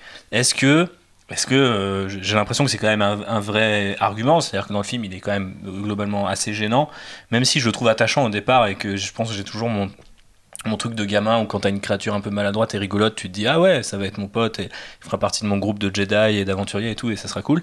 Mais c'est vrai qu'il y a un moment où ça appuie presque trop et du coup si t'as plus de 12 ans tu peux plus kiffer. Et euh, est-ce que c'est juste une question de dosage ou c'est vraiment un personnage où là George Lucas euh, il a vraiment merdé euh, ou est-ce que c'est la faute d'Amen Best euh, Est-ce que je sais pas euh, Qu'est-ce que vous pouvez me dire sur Alors, tout ça? m- moi j'ai une vraie question, mais qui est liée au scénario du film. Pourquoi est-ce que Qui-Gon il l'emmène sur Tatooine? Tu vois? Pourquoi est-ce qu'il part avec lui? Ça, ça n'a aucun sens par Non. rapport au personnage. Il n'y a aucune raison. Il Voilà. n'y a aucune ra- raison narrative. euh, Pour qu'ensuite il parle avec Boss Nass. Parce que la prophétie. Mais pourquoi euh, Anakin re- repart avec eux une fois qu'il est en sécurité à Coruscant? Complètement inconscient, le mec. Il y a des- l'élu de la force et il fait Ouais, vas-y, viens, viens, euh, viens dans une zone de guerre. Ouais, Euh, Ouais, mais parce qu'il lui dit Regarde, je vais t'apprendre, je vais te former. Alors que Jar Jar, ça. Bah, il la- il l'apprend, il le forme. Ça va Il faut le laisser, fallait le laisser dans le vaisseau. Il fait que gaffe sur gaffe. Pourquoi tu l'emmènes dans une mission où tu veux être discret et où tu dis à, à Padmé non, je veux pas de ta suivante quoi. Hmm. Ça, moi, c'est un truc que je trouve vraiment dommage dans le film parce Ouais, que effectivement, il y a t'as l'impression truc- que Jar Jar il est imposé par ça, mais il est pas là pour l'histoire, pour le scénario. Il est là parce qu'il fallait qu'il soit là pour faire des vannes. L'inverse d'un Chewie qui a pas grand chose à faire mais qui part et fait Bah, partie du décor. quoi. voilà. Oui, il il, est- était déjà là. Ils Ouais. sont partenaires avant Voilà. d'être. euh, La, la présence de Chewie, elle est légitime par le scénario à tout moment, tu vois. Mais effectivement, c'est vous qui l'avez revu, du coup moi je l'ai pas revu euh, hier et tout, mais c'est ça, c'est ils sont ils vont avec lui à Gungan pour choper le vaisseau pour passer à travers le, Ouais, le c'est centre ça. de la planète. Et d'ailleurs, en fait, quand tu, quand tu vois le film, c'est encore plus flagrant parce qu'il tombe sur Jar Jar de manière complètement random, en fait. Ils atterrissent sur la planète, c'est le premier Pékin qui croise. Le mec fait Hé, je connais une ville, elle est sous-marine, venez avec moi, je vous emmène. Et ils y vont. Et, tu, et, et en le revoyant, là, il y a quelques jours, je fais Ça, Mais. gêne- ça, ça me gêne pas je trop. fais, je mais pense. what? Mais C'est c'est peut-être nos habitudes. pourquoi vous suivez ce, ce, Ah, ce c'est du- gars c'est du- là C'est du gros Deus que tu peux justifier du par le c'est le destin Star Wars. Et après, Ouais, effectivement, à pas partir- dans un Star Wars, ce genre À de partir de cette rencontre, le mec fait que, les- que suivre les héros sans raison. Il aurait dû rester à Gungan City ou alors oui, il était euh, excommunié, je sais pas quoi, banni, et, euh, mais il revient et ça a l'air de déranger personne. Ben, qui reste, tu vois. Il est nommé Bombarde Général. Je fais bien Boss effectivement, ils se sont rendus compte qu'ils servaient à rien et ils l'ont jarté. Sauf avec cette espèce de rôle ironique de faire de lui le mec qui donne tous les pleins pouvoirs à, à Palpatine. Ah, mais ils l'ont euh, jarté aussi parce que, il a, parce que ce qu'on disait tout à l'heure, il a été mal accueilli par, euh, par tout le monde. Je pense qu'il aurait eu un rôle plus important si les gens avaient aimé euh, Jar Jar Binks. Ah je, oui, je suis pas Oui, sûr. oui, peut-être, Ah oui, oui, ouais, bien si, sûr. si. Il aurait été un sidekick c'est comique clairement qui de la- serait resté là. C'est clairement de la correction, euh, Jar Jar Binks dans l'épisode Ouais. 2. hein, ouais, Parce que je vois sûr. pas ce qu'il aurait pu faire dans l'épisode 2, tu vois. Parce que s'il accompagne n'importe quel des Je vois personnages. pas ce qu'il fait dans l'épisode 1. En fait, c'est surtout ça, c'est qu'il aurait été là, euh, il aurait fait, il aurait fait ses blagues, quoi, tu vois. Enfin, j'ai revu dans un autre genre euh, complètement rien à voir. Je me suis refait euh, la saga Transformers ce, week-end. Il y a un nombre incroyable de personnages humains et robots qui n'ont rien à foutre là, notamment dans le 2, et qui sont juste là pour sortir chacun une blague toutes les 3 minutes, quoi. Mhm. Et vraiment, effectivement, vraiment, il ne, il ne sert à rien. Le personnage de, je sais pas s'il y a des fans qui connaissent euh, le personnage de Léo, le, le, le coloc de- à la fac de, Ouais. de Shia LaBeouf, il sert vraiment à rien. Il est vraiment dans l'aventure et là, il sert à rien. Warrior. On ramène Turtoro, on ramène, euh, enfin, tu vois, les personnages des jumeaux qui à l'époque justement avaient été appelés les Jar Jar de Transformers 2, Mhm. quoi, tu vois. Non, je pense qu'effectivement, il aurait, s'il n'avait pas été rejeté, il aurait été là, et il aurait, ça aurait été un sidekick euh, comique. euh, supplémentaire. C'est George qui essaye constamment de rajouter, de ramener encore plus le public enfant. Enfin, on lui a déjà fait ce, ce- ce reproche sur le retour de Jedi et sur les Ewoks. Enfin, c'est le, le mec. Enfin voilà, tout le l'histoire se Mais, répète. mais pourquoi? Parce que lui, lui-même, euh, il, il veut faire ça pour les enfants, pour ses enfants à lui. Ou est-ce qu'il est pas obsédé par cette idée du, du gag un peu pratique et qui veut pousser un Chewbacca mais en faire un comic relief parce que c'est peut-être ce qu'il aurait voulu faire sur la trilogie originale? Moi, moi, moi, je j'ai j'ai l'impression, alors je, je sais pas évidemment, mais j'ai j'ai l'impression qu'il qu'il a voulu essayer ce côté-là. Je veux dire, plutôt que de faire un, un personnage ironique ou euh, vraiment faire un personnage comique, à rajouter ce truc-là, c'est du jamais pur, vu. On rajoute ça dans Star Wars. Et les gens vont adhérer. Il se trouve que les gens n'ont pas adhéré et c'est ballot. Mais j'ai vraiment l'impression que voilà, c'était un truc qu'il voulait essayer au même titre que euh, il a voulu en mettre, euh, montrer plein de planètes, euh, changer plein de designs, euh, montrer un mec avec qui un sabre laser a deux lames. Pourquoi pas rajouter un personnage humoristique Après, Il y il a un pas de raison- technologique de créer une il n'y a pas de CGI. raison en fait que ça soit pas, ça fasse pas partie de Star Wars. Et je vais encore citer l'épisode 2, pardon, mais Putain, j'en ai marre, les gars. mais c'est la même. c'est- pour moi, ça va dans le même sens que euh, la, la romance entre Padmé et Anakin, que tout le monde déteste parce qu'elle est fleur bleue à mort et cucu à- comme c'est pas possible. Pour moi, c'est une tentative. Il se dit, ben, c'est mon univers, c'est possible. Il peut se passer ça dans, dans mon univers. Il y a aussi des personnages drôles. Et ça, pour le coup, il le dit, c'est la dernière phrase euh, du making-of du bouquin, où il dit que euh, là, euh, j'ai terminé le montage et j'écris depuis l'épisode 2, depuis, je sais plus, bah, bien avant que, 80, enfin, que le, le film, le premier sorte. Et il dit, euh, l'épisode 2, ça sera euh, une histoire d'amour. Enfin, c'est une love story, quoi. Non, mais voilà, en fait, il faut vous poser la question euh, plutôt qu'à Marc et moi. C'est à vous qu'il faut poser la question parce que c'est vous qui étiez plutôt en âge d'apprécier. euh, Vu que vous parlez que de euh, l'attaque des clones, Non, mais d'apprécier Jar Jar, d'a- d'apprécier éventuellement. Je pense que si j'avais eu 10 ans, je dis ça vraiment sans mépris aucun. Mais je pense que moi aussi, euh, il marche dans du caca, il se fait péter dessus. Ça m'aurait fait hurler de rire. euh, Bah, Quand j'étais moi, je l'ai gamin. vu gamin, j'ai bien aimé, tu vois. Voilà, Jar tu Jar, vois. gamin, j'ai bien aimé. Et j'ai eu Moi, cette. moi, je me souviens qu'il me saoulait cette sur la, pendant la bataille. Parce que je voulais des droïdes et des combats. Tu sais, je voyais les mecs, ils avaient des boucliers. Je me suis dit, Et là, non, Ouais, ils il- vont rentrer dans les droïdes et là son il fait des bolas et ouais c'est un peu con. Mais gamin, moi j'aimais bien, tu vois. T'étais Les- déjà toxique en fait. Ouais, c'est ça. J'ai j'ai mis des réserves maintenant quant au personnage de Jar Jar, mais parce que je le vois adulte. Mais gosse, je kiffais quoi. Donc l'objectif euh, de faire un personnage pour les enfants, je pense qu'il est réussi.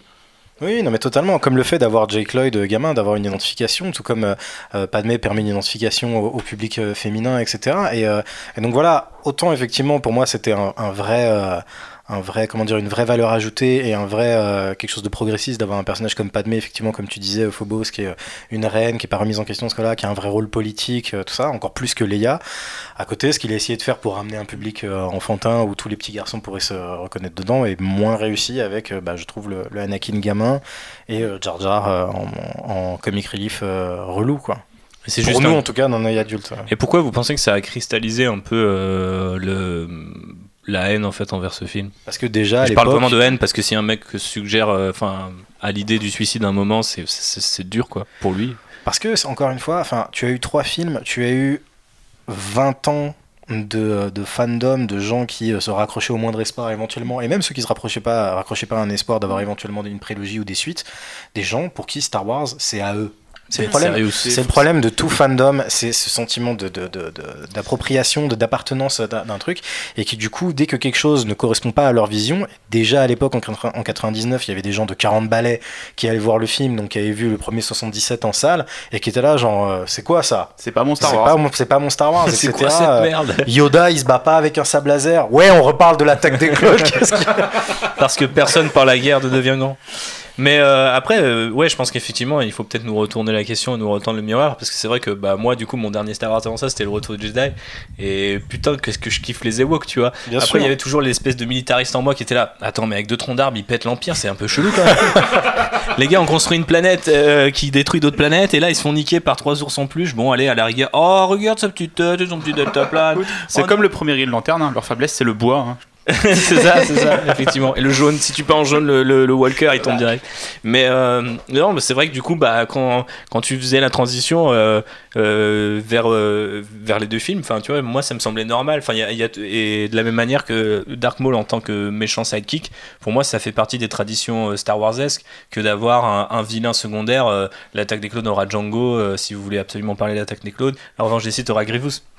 Donc en fait, à chaque fois, il en construit un juste parce que bah, faut un antagoniste, on va dire, euh, euh, de- du moment, en plus de l'antagoniste fil rouge qui est Palpatine. Et je trouve pas ça si dégueulasse, mais c'est vrai que moi, quand j'ai eu dans ma, ma période de, de, de déni par rapport à la menace fantôme, euh, il y avait un truc qui, était super chelou dans ma tête, c'est que pour moi, les Ewoks c'était ok. Par contre, Jar ça l'était pas, et je comprends pas pourquoi. Est-ce que c'est parce que les Ewoks c'est juste un Deus Ex Machina un peu mignon et c'est pas faire C'est- quand même moins, c'est scato. C'est on n'est pas dans un humour pipi caca en Ouais. fait. Quoi. Tu, sais, tu vois vraiment en fait, moi le, à la limite le- le- l'humour c'est et la encore trouve- de, de Walt Disney, c'est l'héritage Oui, du. mais après le truc c'est moi, prout. moi, je, je tu vois je trouve pas je trouve pas extraordinaire les gags de Jar Jar dans la bataille finale mais au moins c'est des gags qui sont intégrés dans l'action etc et tout et c'est pas Ouais. pipi caca y a un plus truc Buster Keaton. voilà exactement je crois que c'est même littéralement Oui, c'est euh, le- c'est des gags repris de, de la géné- de Michael de la Générale ou de je sais plus quel autre film de Buster Keaton et euh, alors que là ouais vraiment enfin c'est pas pour rien que je crois que ça doit être une des premières instances de ce genre de, de, de- de phénomène qui a eu euh, le Phantom Edit donc euh, un fan qui avait pris le film et qui avait remonté le film en enlevant tout ce qu'il estimait superflu, donc genre 90% de Jar Jar, et, euh, et d'autres trucs, je pense qu'il avait enlevé le truc du plus gros poisson, il avait enlevé tous les trucs un peu relous, tous les trucs un peu nuls, etc. Et, euh, et c'était un, montage qui avait beaucoup tourné à l'époque, pareil, au début d'Internet, donc vraiment au début de ce genre de truc où euh, on pouvait se passer un bootleg d'un film remonté en fait par un fan sous le manteau et qui était là, et, et les fans et qui... Mais il était genre- mieux Moi j'ai jamais maté, Ah tu ouais, vois. ouais, je pensais. Mais, genre mais, de mec. mais, non, non, j'ai envie d'en faire un des Transformers depuis hier. Moi, j'ai vu. euh, Je pense que tu peux faire euh, Transformers 2, 3 et 4 dans le même film. Alors le 4, je prends rien, j'en garde rien du tout. Ah Je si, non, les- je les pensais- Dinobots. Je remonter, euh, non même pas. Ok. Je pensais juste faire un montage des trois. pro- Bref, Euh, mais, mais On- non, on mais voilà, tu vois, c'était un, truc qui avait déjà beaucoup. Je me rappelle que c'était un truc qui me marquait. J'étais genre ah ouais, on peut remonter un film, on peut faire une meilleure version et tout. Et genre, effectivement, je ferais bien une version où j'enlèverais tout Jar Jar et tout ça. Et, euh, Quel mec toxique. c'est normal que t'es comme ça. Mais c'est ça, bah, tu vois, c'est, je veux dire, là, c'est, on est dans la quintessence du fan qui se réapproprie son œuvre parce que pour lui, euh, Star Wars, c'est ça, etc. Donc pour contrebalancer ça, moi je vais faire une vidéo de 10 heures où il y a juste le gag du prout. Je vais la mettre sur YouTube. Mais je pense qu'il y avait aussi un, un élément sur Jar Jar, c'est que c'est le premier perso full CGI de Star Wars. Et que du coup, euh, ça cristallise aussi euh, peut-être euh, Mhm. un, un truc qui fonctionnait pas totalement 100% à l'époque euh, autour de ça. Les gens étaient pas habitués. Quoi. Et, euh, et le design même du perso, sa couleur un petit peu béjasse, là, son corps un Mm. petit peu mou, genre ça fonctionne pas trop. Et euh, il y avait eu des tonnes et des tonnes de toys, de produits dérivés qui sont restés sur les étagères, qui ont fini en méga solde à 80%. Et je suis sûre, il y en a une partie qui est enterrée au fin fond d'un désert, euh, d'un état tous les toys de la menace fantôme ou même de la prélogie ne valent encore rien sur le marché. Et, et ne, ne vaudront. je le sais parce que j'ai des Lego. de Même la les menace fantôme. Kellogg's, on peut les racheter. Les cuillères Kellogg's, tu peux les trouver facile, easy. Je les ai, je les ai vus à QC euh, il y a, je sais plus, quand été à, à Génération Star Wars. Est-ce qu'ils valent moins que le Constable Zuvio ou pas Constable Zuvio, ouais, ça, ça aussi c'est lourd. Mais euh, non, mais je sais pas pourquoi on en est arrivé là, mais effectivement, à- aux, aux cuillères de, de Kellogg's, mais euh, effectivement, c'est le premier personnage en CGI et je pense qu'à l'époque on apprenait, on appréhendait peut-être. En fait, il y a peut-être eu ça. Enfin, j'ai l'impression qu'on était plus civilisé avant, ce qui est pas tout à fait vrai. Mais peut-être que si Amen Best euh, jouait à un humain, peut-être que les mecs auraient dit ouais, bon, ok, il sait pas jouer, il est relou, mais euh, là, en fait, au final, le mec, tu le connais pas. Enfin, moi, je sais que Ahmed, Ahmed Best, j'ai appris son existence euh, dans les, enfin, je sais pas, à la fin de la prélogie, tu vois, genre euh, quand j'étais ado et que je commençais à être adolescent, que je me demandais comment ils avaient une, créature, mais pour moi, il était déjà full CGI, il n'a jamais été présent sur le tournage. alors qu'en fait, non, pas du tout. Il est là depuis le début. Il a cette espèce de visière chelou qui fait que les gens le regardent bizarrement. Et il a euh, cristallisé euh, toute la haine euh, envers ce film, tu vois. Si bien que je me souviens qu'à l'époque, moi, il y a un truc que je voulais absolument parler, et je m'en souviens. Un jour, euh, dans mes premiers émois d'internet aussi, j'arrive sur un forum Star Wars et il y avait un, un mec, je fais putain, c'est quoi sa photo de profil euh, sur son forum et tout. Et c'était un Stormtrooper, et je pense que l'image est encore trouvable aujourd'hui. Et c'était en gros une fausse affiche de propagande euh, pour l'Empire, enrôlez-vous. Et c'était un Stormtrooper qui mettait une méga descente de coude à un Gungan qui perdait toutes ses dents. Et c'était vraiment, tu sais, pour moi, ça représentait en mode. euh, déjà à l'époque, j'étais là, genre en mode, ah ouais, enfin, ça- je me souviens que ça Ça m'avait choqué. existe la haine dans le fandom Ouais, c'est ça. Je me souviens que ça m'avait choqué parce que j'étais là, ah ouais, moi aussi, Jar Jar Binks, il me saoule, mais j'étais là. Mais par contre, du coup, enfin. Au pire, tu remates la trilogie originale, ce que moi j'ai fait pendant toute ma période de mon adolescence où j'étais là, oh, les trois premiers n'existent pas. Et euh, tu vois, et, euh, alors que pas du tout. En plus, je les avais vus et j'avais saigné. euh, J'ai été voir tous les films à la semaine de leur sortie, voir le jour de leur sortie. enfin, Attaque des clones L'attaque des clones, y compris. Mais, Mais d'ailleurs, Ahmed Best, c'est pas le seul qui a souffert de ça. hein. Jake Lloyd. Jake Lloyd est parti en, ouais, ouais. en total sucette. Après, il a été. pas tellement qu'il est parti en suicide, je crois qu'il est juste parti en dépression, le pauvre. C'est pas, il a pas fait un truc en mode. Je deviens criminel ou je deviens Oui, accro à la drogue ou tu, tu, tu as, ces frasques qui arrivent dans la, dans la presse à scandale ou ce genre de. C'est Mm. juste, tu le vois, il a l'air volontaire, il pas volontairement, ça- il a l'air vraiment genre euh, sincèrement miné, malaisé Je crois par que cette rapport à ce dernière déclaration euh, date de 2012 et qu'en 2016, si je dis pas de bêtises, il a été diagnostiqué euh, schizophrène et donc il a pas une vie hyper hyper facile. Alors peut-être qu'il est, enfin je sais pas comment ça, fon- ça fonctionne la, la schizophrénie, mais en tout cas effectivement il est tombé dans la drogue. Le mec a expliqué qu'en gros, et mais alors ce qui est assez marrant c'est que euh, je me suis penché sur cette question-là de Jake Lloyd pour le préparer le podcast, c'est que lui, a priori, il n'a pas forcément mal vécu la réception du film, mais il a détesté être dans le film et euh, ensuite revenir à l'école. Et il disait, en fait, je pouvais plus m'asseoir sans que les mecs euh, venaient me bousculer parce qu'ils avaient vu le film. Et c'était des gamins. Donc eux, fondamentalement, ils avaient aimé Star Wars. Mais c'est juste, ils, ils Are étaient, you an angel? Et c'était, ils étaient avec Anakin Skywalker et ils disaient, en fait, partout où j'allais, bah, j'étais reconnu et tout le monde me faisait ça. Et, et j'ai l'impression que bah, lui-même était enfant. Je pense qu'il saisissait pas. Enfin, j'ai du mal à voir des mecs de 40 ans euh, venir le voir, tu sais, à la cour de récré en mode putain, t'es vraiment rien qu'un fils de pute, toi, t'as ruiné Star Wars. Tu vois. Je pense que c'était plus des gamins qui disaient, hé Anakin, Anakin, dû en et qui le avoir, bousculaient, tu vois. Ouais, Oui, bah, il y en a doute, forcément mais eu, il y en a hein. forcément un ou deux, tu vois. Pas mais- forcément des gamins, mais combien de fois il a dû être, ouais, je sais pas s'il a fait des conventions ou des trucs. Je crois qu'il y a une vidéo même qui tourne, j'avais vu un truc euh, sur Cracked ou je sais plus quoi, où le mec, tu le vois qu'il qu'il est interpellé et qu'on lui pose des questions. Bah, je crois que c'est ça, gênantes, dernière déclaration en, en 2012, c'est euh, avec. Guardian, c'était dans une, je me semble, c'est une convention qu'ils avaient fait euh, en Grande-Bretagne où il était là. J'ai plus exactement, mais je pense que vous pouvez retrouver. C'est la dernière fois qu'il a parlé publiquement de tout ça. Et c'est vrai qu'il insiste pas forcément sur la réception, mais plus de, bah, je me suis barré de l'école pour tourner ce film, puis je suis revenu, puis il y avait des reshoots, et il y avait machin, et puis après, bah voilà, maintenant j'étais plus que Anakin Skywalker, et ça m'a payé. J'imagine que ça bousille une vie quand t'as une dizaine d'années, quoi. Bon, bref. Euh, et puis bah il y a aussi on peut penser aussi à George Lucas qui s'est bien enfermé dans son somme euh, par la suite même s'il a corrigé deux trois trucs euh, et qu'il a euh, même continué un peu à, à toucher à ce film là via la version longue puis la version 3D qui était sortie en 2000 10 quelque chose, je ne sais plus exactement. Je me souviens que j'étais super saucé à l'idée de revoir le film. Plus tard, c'était pas genre pour les 15 ans, ou un truc comme ça. Peut-être 2012, euh, du coup, un truc, je sais plus. Bon. Alors 99 plus 15, ça fait pas 2012. Non, mais euh, euh, il y avait forcément. Il a fait des études littéraires. oui, déjà, je suis nul en maths. Bon, bref, peu importe. Euh, ok. Euh, vous aviez quelque chose à rajouter sur, sur toutes ces maladresses, sur tout ce qui vous saoule dans la menace fantôme, ou, ou peut-être que vous avez envie de ramener un peu de joie euh, sur ce que vous aimez? On a parlé, on a quand même parlé de trucs euh, positifs, de ce que, de ce que même le film faisait mieux que la postlogie. Waouh, on Non, est je anti Disney. que je, je vais faire euh, la minute classique euh, Phobos. Euh, Le parc d'attractions La Menace Fantôme? Alors non, plutôt le côté représentation euh, des minorités à l'écran. Et euh, c'est quand même un film. euh, Je coupe son micro, euh, JBS. c'est quand même un film où il y a euh, un seul et unique personnage féminin, la pauvre Padmé qui est très bien, mais qui du coup est quand même très Non, seule. aussi Cordé Oui, il y a Cordé qui est là, et incarné par Keira et. Shmi. Et on voit un petit peu Shmi, mais le film ne passe pas le Bechdel test. Euh, ou de justesse, enfin genre Si, il trois passe le mots. Bechdel test Trois parce mots, un que j'avais lu dans un article que c'était The Last Jedi qui passait le Bechdel test et je te le dis, j'étais là, attends, tu- de quoi? Et tu m'as fait, bah non, la, la prélogie, regarde, il y a Shmi et Padmé qui parlent. Oui, c'est vrai, c'est non, dans l'épisode 1. Mais c'est- ça passe vraiment de justesse, quoi. Et d'un euh, garçon, mais c'est pas pour le C'est ce que shipper. j'allais dire, On ça paraît.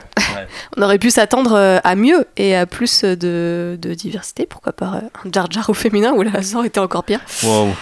Euh, donc voilà, il y avait ça. Et euh, justement, euh, autour de Jar Jar aussi, euh, il y a eu. euh, comment Le fameux trope de camoufler les personnes de couleur en extraterrestre Exactement, voilà, on, on y revient parce que le seul autre personnage, c'est celui incarné par Samuel L. Jackson, mais Mace Windu, euh, personnage non blanc qu'on voit. Il y a Panaka. quoi Il y a Panaka Panaka. aussi. Panaka, oui, c'est vrai. Putain, lourd. Ils les ont exterminés. Meilleur perso, franchement meilleur perso. J'ai dit à Constance, je lui ai parlé d'une scène que j'avais en menace quand il éclate la vitre. Tu sais, il se retourne comme ça sur la vitre et Ça explose. et il explose la vitre, C'est génial, genre je suis là, genre le gars il arrive pas à toucher un droïde, il fait les gars, je crois que j'ai une idée. Regardez cette vitre. Pouf, Michael Bay. Quelle, quelle bonne manière d'interrompre ce que disait Phobos. parce que, Eh, à un moment là, là, il tire sur un truc. euh. Avec nos grosses couillasses. mais non, mais elle dit Voilà. qu'il y a qu'un seul personnage noir. euh, euh, moi je défends. Oui, il y en a euh, un Panaka. deuxième, mais tu, qui, qui n'a pas non plus énormément de lignes de dialogue Je crois plutôt qu'ils les ont exterminés. dans, dans ce film. Euh, Blaster ascensionnel. Il dit ça un moment. Qui revient pas dans le 2, j'ai jamais compris pourquoi. Parce que l'attaque des clones en fait. Euh, C'est- C'était, pardon, c'était une Alors- histoire d'acteur en fait. euh, Le mec voulait pas revenir.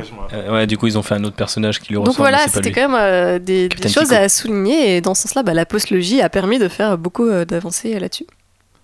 Ça fait plaisir. Ça, ça va même encore plus loin. Je crois qu'au-delà de cacher les personnes de couleur derrière des extraterrestres, c'est qu'il y avait carrément une controverse au niveau des accents, qui Un est peu, que oui, c'est- ouais, voilà, il fait parler Jar Jar comme euh, une espèce de cliché de, de, de- de- d'esclave, je sais plus noir ou jamaïcain. Je sais pas exactement quel accent prend euh, Ahmed Best quand euh, quand il parle. Je crois que le personnage des Némodiens, ils ont un accent thaï, ça avait été reproché également. Euh, Il y avait eu euh, et Watto qui avait été euh, considéré l'accent marseillait en, en. Euh, qui avait été considéré comme une caricature, je crois, de, de, de, euh, de marchand juif ou un Ouais, truc ouais, comme ça et tout, qui avait été euh, avec tout ce côté en plus un peu de. Le gros nez, la grosse trompe, Voilà, exactement. les doigts crochus, Euh, les ailes, bah, tout ce qui fait les juifs. quoi. Et donc, ouais, ouais, donc effectivement, il y avait déjà son lot de controverses euh, à l'époque, quoi. Bah, c'est, je, je trouve que ça me choque moins sur Jar Jar Binks que sur les autres Gungans, dont Bosnas, là, quand ils sont euh, au conseil, là, et tout. Et waouh, tu fais. euh, c'est tous les, ra- tous les raccourcis de. Tu un peu cette espèce d'anglais. euh, j'ai- j'ai- effectivement, tu sais, où genre. Euh, ouais, euh, ils arrivent pas à utiliser les mots, ils disent, ils disent my au lieu de me, euh, des trucs comme ça. Enfin, assez, assez étrange. Il y a ce côté en plus, euh, il, disait dans le making of qu'ils sont inspirés de plein de trucs, plein de différentes langues pour créer les sonorités et tout ça. Et euh, un peu à la manière, tu vois, de Cameron qui dit tout le temps Ah ouais, moi j'ai créé un milliard de langues sur Avatar et tout. Désolé, Marc. Mais euh, du coup, euh, non, mais c'est vrai en plus, en l'occurrence, c'est une vraie langue à part pour le coup, où il y a besoin de sous-titres. Alors que là, du coup, tu te dis Bah en fait, pourquoi c'était pas juste comme.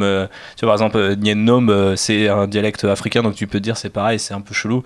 Mais au moins, euh, bah, tu comprends pas. Tu vois, ils essayent pas d'en faire euh, un pseudo-anglais. C'est genre en mode, il dit un truc et l'autre il le comprend. euh, parce qu'a priori, bah, il comprend cette langue-là. Et puis voilà, c'est tout. C'est une Marissou, Lando, qu'est-ce que tu veux que je te dise? Mais euh, ouais, c'est vrai qu'il y avait eu ces accusations-là. Mais alors, pour se sortir des accusations, et puis euh, peut-être embrayer sur la fameuse attaque des clones, dont on n'a pas du tout parlé dans ce podcast, euh, j'avais préparé, puisqu'il n'y avait pas d'instant quiz, mais un, un instant pitch. Euh, en partant de cet épisode, vous êtes obligé de me garder la menace fantôme telle qu'elle est, euh, là maintenant tout de suite, enfin telle qu'on l'a revue. Euh, parce que maintenant tout de suite on ne sait pas, ça se trouve sur Disney Plus quand elle va arriver, il y aura 12 minutes supplémentaires, la course de potes durera 25 minutes, ça serait, ça serait lourd. Ce serait génial. Je suis toujours disponible pour ce film sur les Podracers d'ailleurs. J'ai une nouvelle idée en matant la scène. Pff, lourd. Je vous dis pas. On sait jamais. Si quelqu'un me pique mon pitch, piquez plutôt les vôtres. Et là, quand je dis pitch, je pense à Arnaud qui, dans tous ses podcasts, rajoute framboise dès que quelqu'un dit pitch ou chocolat. Et c'est extré- extrêmement énervant, Arnaud, s'il te plaît, arrête. Bref, euh, l'instant pitch, chocolat. Euh, Parlez-moi de votre épisode 2 et votre épisode 3. Comment changer Pourquoi tu me regardes Bah parce que, Euh, parce que ça fait longtemps que t'as pas parlé, je C'est trouve. vrai, c'est vrai que ouais. C'est à cause de euh, Bob, c'est pas, c'est pas ma faute. Pour, pour raconter une, une anecdote plus qu'une euh, que d'imaginer un truc là, là en direct qui sera qui sera qui sera tout Je pété. voulais vraiment pas faire mon podcast en fait. Non mais tu vas voir, il y a un lien. ok. Euh, en 99-2000, moi j'écrivais pour un, un fanzine Star Wars, comme tout le monde à l'époque, parce que c'était Internet, on c'était pas encore ça, on écrivait encore Tout le monde. sur papier. Plein de Même, même Edouard Philippe, dont euh, La menace fantôme est le Star Wars préféré? Putain, c'est vrai, on oublie, on oublie toujours ça.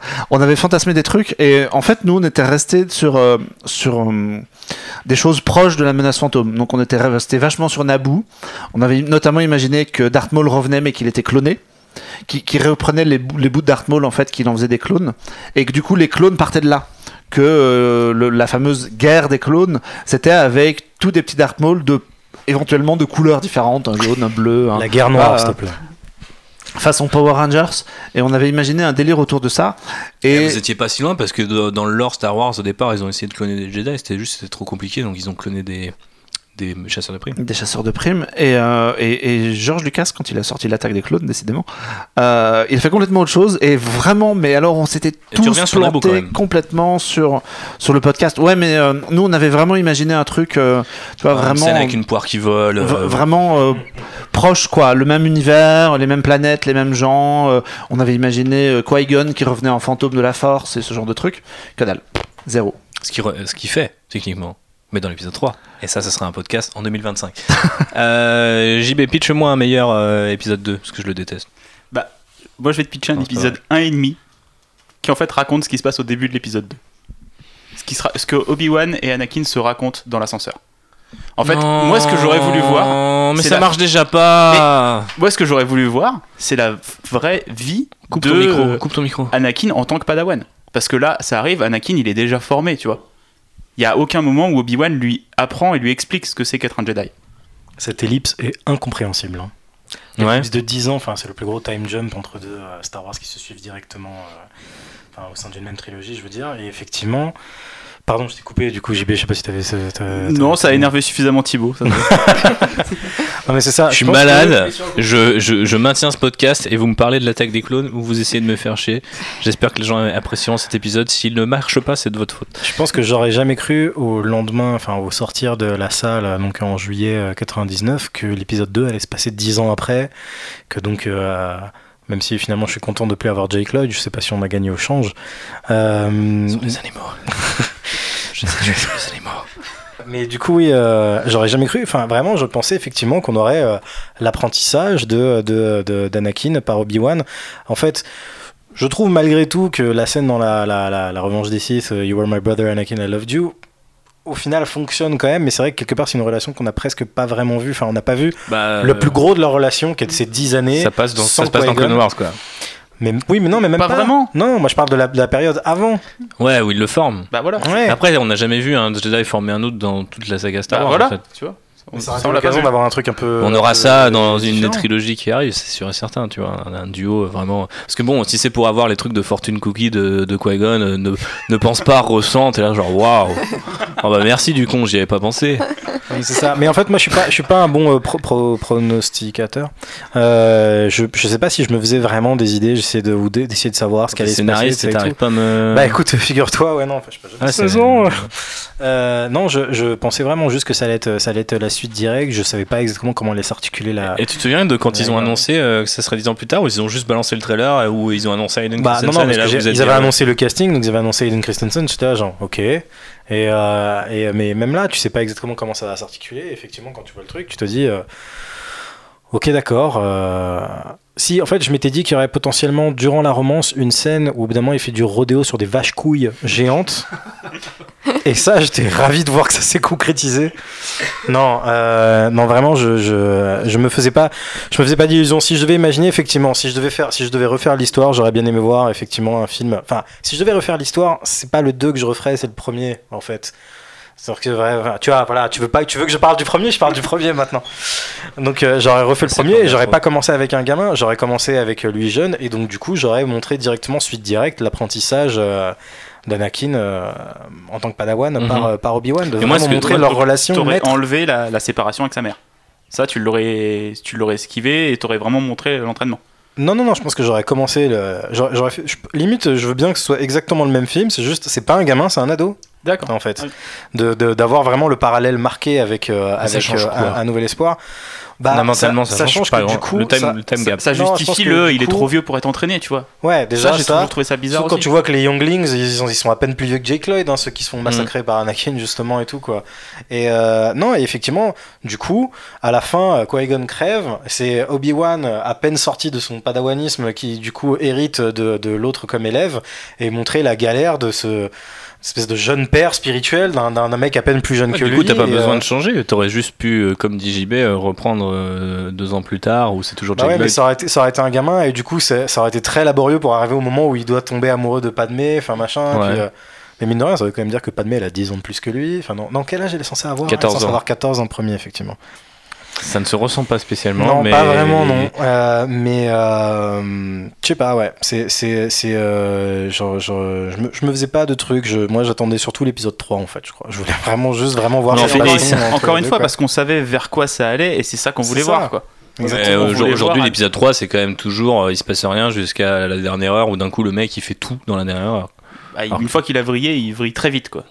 Bref, peu importe. Phobos, c'est quoi ton épisode 2 rêvé ou ton épisode 1 ou ton épisode 3 ou même tu peux quitter ce podcast puisqu'apparemment il n'y a pas de règle.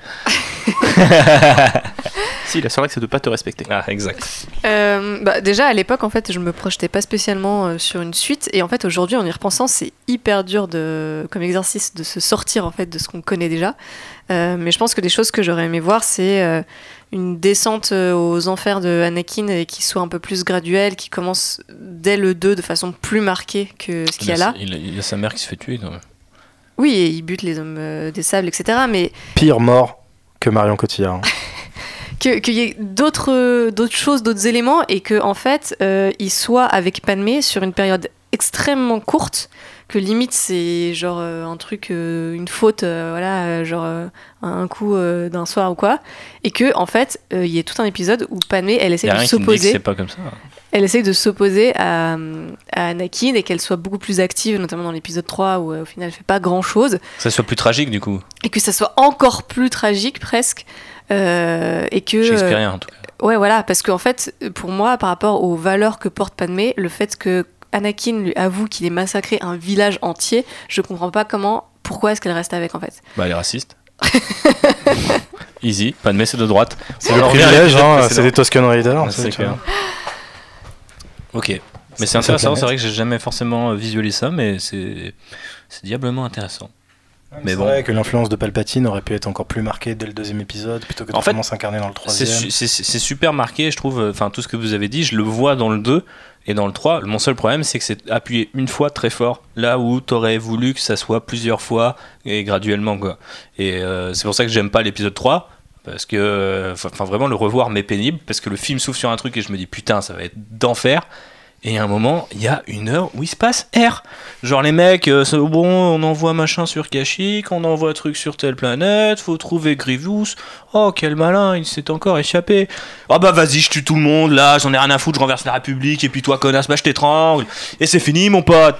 Et oui, et puis d'ailleurs tous les designs des vaisseaux ont changé en 30 secondes d'un plan à l'autre, tu vois. Et ça ça- ça m'a toujours vraiment matrixé alors que euh, la menace fantôme, et c'est peut-être pour ça qu'on bloque sur qu'est-ce que pourrait être la suite en partant si on réinventait la suite, est assez autocontenu, tu vois, genre ça marche assez bien comme un film un peu euh, genre one shot euh, dans l'univers de Star Wars, tu vois.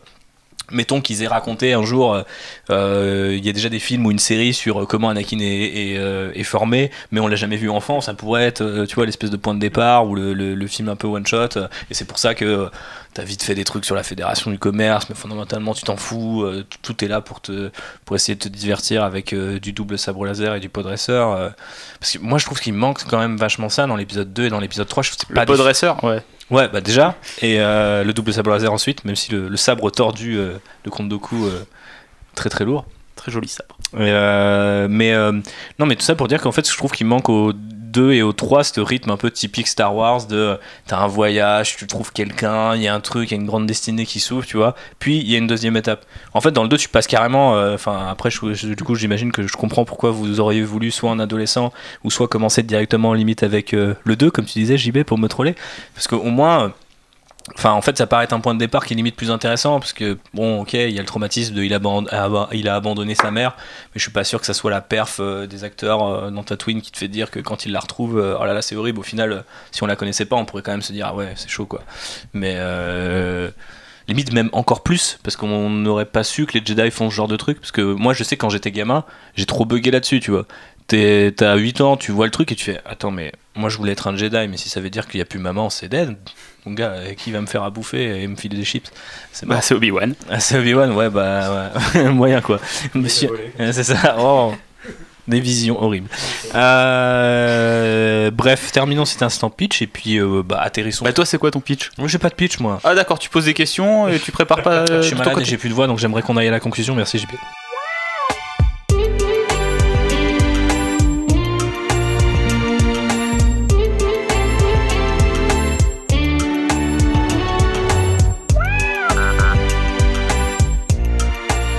Pour terminer sur euh, cet épisode dédié aux 20 ans de la menace fantôme qui parle beaucoup de l'attaque des clones et de la postlogie, euh, je vous propose euh, une petite question, messieurs, dames. Euh, Est-ce que vous pouvez me dire, alors ça peut aussi être un peu quelque part votre critique du film tel que vous le voyez aujourd'hui, c'est quoi l'héritage hein, de, cet épisode 1 dans, Star Wars ou même dans le cinéma si vous voulez aller plus loin, euh, 20 ans plus tard? Bah, dans Star Wars, malheureusement, pas grand chose. T'es vénère, vous êtes dur avec ce film en non, fait. non, non, non, c'est pas. arrivés en off, C'est ouais, c'est- finalement, c'est est pas vraiment un reproche, mais euh, c'est pas, c'est pas vraiment un reproche parce que d'ailleurs, euh, puis- puisqu'on est dans la conclusion, euh, j'étais très content de d'avoir été invité puisque ça m'a permis de le revoir et de vraiment le, le revoir le film à la hausse et de lui trouver des, réinvité. des Marc. qualités que je lui avais pas trouvées. C'était pas pour ça, c'était surtout parce que j'étais content de, de revoir la menace fantôme il y a quelques jours. Ok, donc t'en as à foutre de Pas voir non. Mais si, réinvite-moi. t'enfonces. Euh, et surtout, euh, c'est vraiment le film que euh, je, trou- je trouve qui a été le mis le plus à l'écart dans, euh, par Disney. Ils, ils veulent rien en retirer. Et du coup, euh, l'héritage. Du coup, c'est un héritage qui est bloqué. C'est Ouais. c'est le fisc qui est venu et qui a dit non, non. on prend. Moi, je, moi je, trouve, ça- je, trouve le, fi- je trouve que le film a des qualités qui mériteraient d'être mises en avant, mais euh, Comme quoi? bah, les designs, euh, le double sabre laser. euh, c'est des micro trucs. Mais bon, après, c'est vrai que quand on, voit que Disney est incapable de foutre un putain Voilà. de, de Crystal Kyber, alors que Rest travaille avec un bâton depuis deux épisodes, putain de JJ, je te retrouve, je te fume. Voilà, on est d'accord. Voilà, J'ai envie de te goumer. C'est marrant que vous disiez ça parce que euh, il, y a, quand même deux trucs majeurs qui reviennent et qu'ils ont même non seulement ramené dans euh, dans les BD et dans, euh, Je et sais dans ce que les, tu vas dire. les séries animées Je machin qu'il et tout, il y a quand même Dark Maul à la fin de Solo. Donc c'est quand même le plus gros. Enfin justement, on est on a ils ont osé dans un film qui en plus partait pas gagnant le connecter avec euh, un, un- Ouais, un- ouais, un mais truc Da- majeur Da- de la Maul, prélogie. Darth Maul, c'est particulier parce qu'il a eu une vie après la menace fantôme. C'est un gros personnage coup, dans Clone Noir, c'est- dans. euh, C'est ça, mais dans il est pas vraiment, il est pas vraiment mis de côté. C'est un des trucs qui finalement a une vie, c'est-à-dire que pour le coup là, le Parce que l'héritage de la menace fantôme, c'est pas Dark Maul, quoi. Bah finalement c'est un peu les trucs cool qui restent. C'est vrai qu'il y a un truc qu'on n'a pas du tout évoqué euh, parce que finalement il a été évacué par Lucas lui-même dès la suite, c'est les midi-chloriens. Donc il y a, il y a- J'avais ça dans mes notes et on il y a- est il y a passé. certaines ouais. choses effectivement donc euh, surtout quand euh, apparemment quand tu vois les certaines déclarations qu'il a faites récemment où il expliquait que pour les suites que Mhm. lui il voulait faire pour les épisodes 7 8 9 qu'il avait dans ses Mm. traitements ça devait partir dans la microbiotique et donc davantage parler de Ce qui est mentionné à cette idée de wheels qui décidaient un est peu vraiment beaucoup plus détaillé dans l'épisode 1 que dans mes souvenirs. C'est-à-dire qu'il y a- il lui- il y a un moment, la question c'est quoi les a- Ils vivent dans chacune de nos cellules, euh, c'est eux qui permettent la connexion avec la force, euh, qui, qui, sans, sans qui un être, être vivant serait pas. Ça, et quand ils ont pas rendu compte complet. que c'était un petit peu trop euh, arien et euh, enfin tout ça, il a dit oh là là, on va jarter cette idée. et il, a eu, il, a, il a eu raison.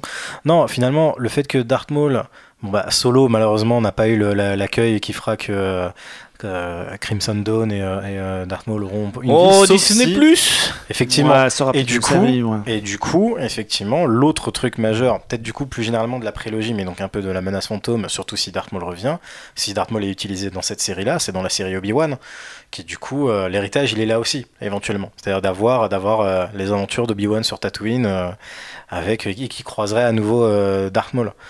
Je me demande si l'héritage au final va pas être là. Non, sinon le, le véritable héritage, peut-être pas directement sur la saga Star Wars, mais de manière générale, c'est que finalement, ça avait été vaguement déjà fait, euh, peut-être pas forcément au cinéma et tout, mais c'est la première préquelle, en fait, qui est un truc qui est aujourd'hui devenu une, une mode. hein. Il y en a pour tout. On a, on Mm. a eu une préquelle d'X-Men, on a, on a des préquelles de Harry Potter, on a des Oui, préquelles. ou enfin, Captain Marvel qui est un préquel du MCU. Exactement. Star Wars a un peu finalement lancé, validé quelque chose qui aujourd'hui est devenu euh, un, un genre de récit avec ses codes, avec ses tropes euh, propres, euh, qui sont même souvent agaçants parce qu'effectivement, comme tu disais JB tout à l'heure, c'est un récit qui est de base, comment dire, parasité par le fait que tu sais où ça va, tu sais où ça doit aller, et parfois à l'inverse, c'est pas juste que tu sais où ça va aller, c'est que ça devient aussi une excuse au fan service. C'est souvent ça, finalement c'est une des tares du, euh, de, de, de- des, des préquels, c'est ce truc où tu dois absolument glisser les références. Par exemple, je pense à un des films pour moi où le, le, service est le plus éhonté et, et, pas réussi, parce que je suis pas forcément contre le fan service. Non, c'est Terminator Renaissance. J'adore Terminator. je sais, c'est pour ça que je me tourne vers toi. Mais tu vois, la manière- aujourd'hui. la ma- Les gens qui aiment Hot Rider mais On me détestent jamais. vont- aiment beaucoup la manière, le, le- la, la façon d'inclure le T800 et surtout le T800 avec sa chair de, de, de, de Schwarzenegger, enfin sa chair CGI dans le film de Schwarzenegger, au forceps un peu dans le film, le fait de, de, de, de, de- de forcer aussi le tiens, c'est comme ça qu'il a eu sa cicatrice, enfin tous ces trucs-là, en fait, euh, voilà, c'est c'est un peu le, le, le- la tare des préquels. On a souvent attaqué George Lucas pour ces trucs-là, il en a coupé certains, hein. il a coupé la baston entre euh, Anakin et Grido qui n'avait rien à foutre là, à part vraiment faire du clin d'œil, comme on disait tout à l'heure, c'est 3 PO, comme on disait pour l'attaque des clones, euh, Django Fett, euh, enfin, et euh, finalement peut-être l'héritage néfaste, c'est un, peu ça, c'est euh, cette idée que voilà, ah, si on sait pas quoi raconter, on va raconter ce qu'il y a avant, et ce qu'il y a, ra- ce qu'il y a avant est souvent pas très intéressant en fait. Ah, c'est euh, combien de même- com- combien de préquels réussis en fait, c'est plutôt ça qu'on devrait se demander quoi. Bah là, je saurais pas te dire. Moi j'aime beaucoup First Class, que je trouve vraiment solide et intéressant. Euh, et après, j'ai beau être un des, à trouver des qualités à Prometheus, je le considère absolument pas comme euh, indispensable. Et ouais, j'aurais du mal à t'en citer. euh, Mm. enfin, J'ai du mal à en trouver aussi. hein. Fantastic Beasts, je trouve ça complètement foireux. Je l'ai pas vu. Euh, non, ouais, c'est c'est pas. Donc un l'héritage de la menace fantôme, si je te suis bien, c'est euh, C'est Dark, des Maul, préquels ratés. Dark, Dark- Dark Maul partout et justice nulle part. Quoi. Exactement. Ok. Euh, pour toi, Phobos, c'est quoi euh, l'héritage? Bah, c'est ce dont je parlais euh, au début de ce podcast, c'est quand même un aspect euh, visuel sur euh, des costumes design, make-up design même, euh, que ce soit bah, justement sur Dark Maul, je pense que le méchant est aussi hyper emblématique euh, par son, son aspect, euh, mais sur la, garde-robe de, garde-robe de parce que même 20 ans après, ça fait le plus grand bonheur des cosplayers d'aujourd'hui, et ça c'est quand même une preuve que les costumes, ils, tiennent l'épreuve du temps, et que qu'ils sont bons tout simplement, et je pense que c'est c'est de ça que j'aimerais voir un peu plus dans la postlogie. Je pleure des larmes de sang quand je vois que Ren n'a qu'un seul et unique costume, même si ça se tient au niveau de En trois l'histoire. teintes différentes. Voilà. Mais euh, Non, il y en a quatre d'ailleurs, parce qu'il y a le costume de Acto de The Force Awakens qui était hyper beau. ouais, mais qu'elle a- elle a qu'elle remet 25 pas. outfits, tu vois, donc euh, Ouais. bref. Mais les reines aussi. Donnez-nous plus une de autre, costumes. c'est une. Elle vit dans le désert. pas juste des trucs de reine dans l'attaque des clones et les pas fringués. euh, que- Non, l'attaque Non, des là, le clones. crop fois. Ouais, on va le faire euh, tout de suite d'ailleurs cet épisode, puisque vous m'avez bien saoulé. Je pense qu'on va enchaîner directement. On va voir qui fait le malin, parce que moi je suis là, je suis malade. De toute façon, ça peut pas être pire, mais voilà. Vous allez trouver moyen de parler de la revanche Tessine, donc je pense que je vais pas vous donner le micro. C'est assez marrant, c'est que je pense qu'il cristallise un truc, effectivement, par rapport au préquel, qui est euh, les explications un peu inutiles, les connexions parfois un peu foireuses, notamment je pense à C3PO Anakin. Ça se tient, tu vois, dans le film, ça me gêne pas particulièrement. Je trouve juste, genre, pourquoi Enfin, tu vois, pourquoi il est là ça aurait très bien pu être un droïde de protocole euh, qui euh, est au service de Padmé dès le 2 et ça aurait pas à choquer. Après, il se trouve que c'est le personnage du coup qui a le plus de temps d'écran euh, par rapport, enfin pas de temps d'écran, mais de présence au sein des films de la saga Star Wars. Mais il y a aussi ce côté, c'est tellement plus un film, tellement ça a été démonté systématiquement sur des points que les points positifs qui restent, j'ai l'impression, à l'inverse, ont été portés au nu. Par exemple, toujours l'impression que Dark Maul, euh, du coup, il est partout, tout le temps, et Disney a surmarketé euh, Dark Maul et continuera sans doute de le faire. Euh, Pod Racer, c'est pareil, c'est un truc que t'entends systématiquement parler dans les critiques des gens de The Last Jedi, c'est genre pourquoi il y a une course hippique alors qu'on pourrait avoir des, une sorte de NASCAR avec des Pod Racers euh, qui tournent en rond, tu vois. Et ça aurait été une référence un peu, peut-être un peu sympa. Alors visuellement, ça aurait pas été la même chose, parce que ça aurait pu avoir de la gueule de voir tous ces riches de Canto Bight euh, depuis leur nacelle, depuis leur yacht, en train de regarder un circuit en contrebas. En plus, il y a le côté sport mécanique euh, bien pollueur, on nique la terre, on en a rien à foutre. Ouais, mais t'as moins le message de libération des animaux. Mais oui, mais bien sûr, mais et comme euh, pouvaient euh, le suggérer euh, certains sur Internet, est-ce qu'on veut de la nouveauté ou euh, est-ce qu'on veut quelque chose qui est sans cesse bloqué dans le passé? Après, la référence à la prélogie, je l'ai pas encore vu dans la postlogie, tu vois. Et ce qu'on voit, c'est surtout dans les comics ou dans les romans, qui soit se passent dans ces époques-là, ou soit font référence à ces époques-là. Il y a notamment un passage assez désastreux, je sais plus dans quel comics, où Padmé revient sur euh, non pas Padmé parce qu'elle est morte depuis bien longtemps, mais euh, Leia revient sur Feed et en fait, du coup, euh, vu qu'elle est connectée à la Force, elle, euh, dans le fond, le dessinateur met les yeux de Dark Maul, tu vois.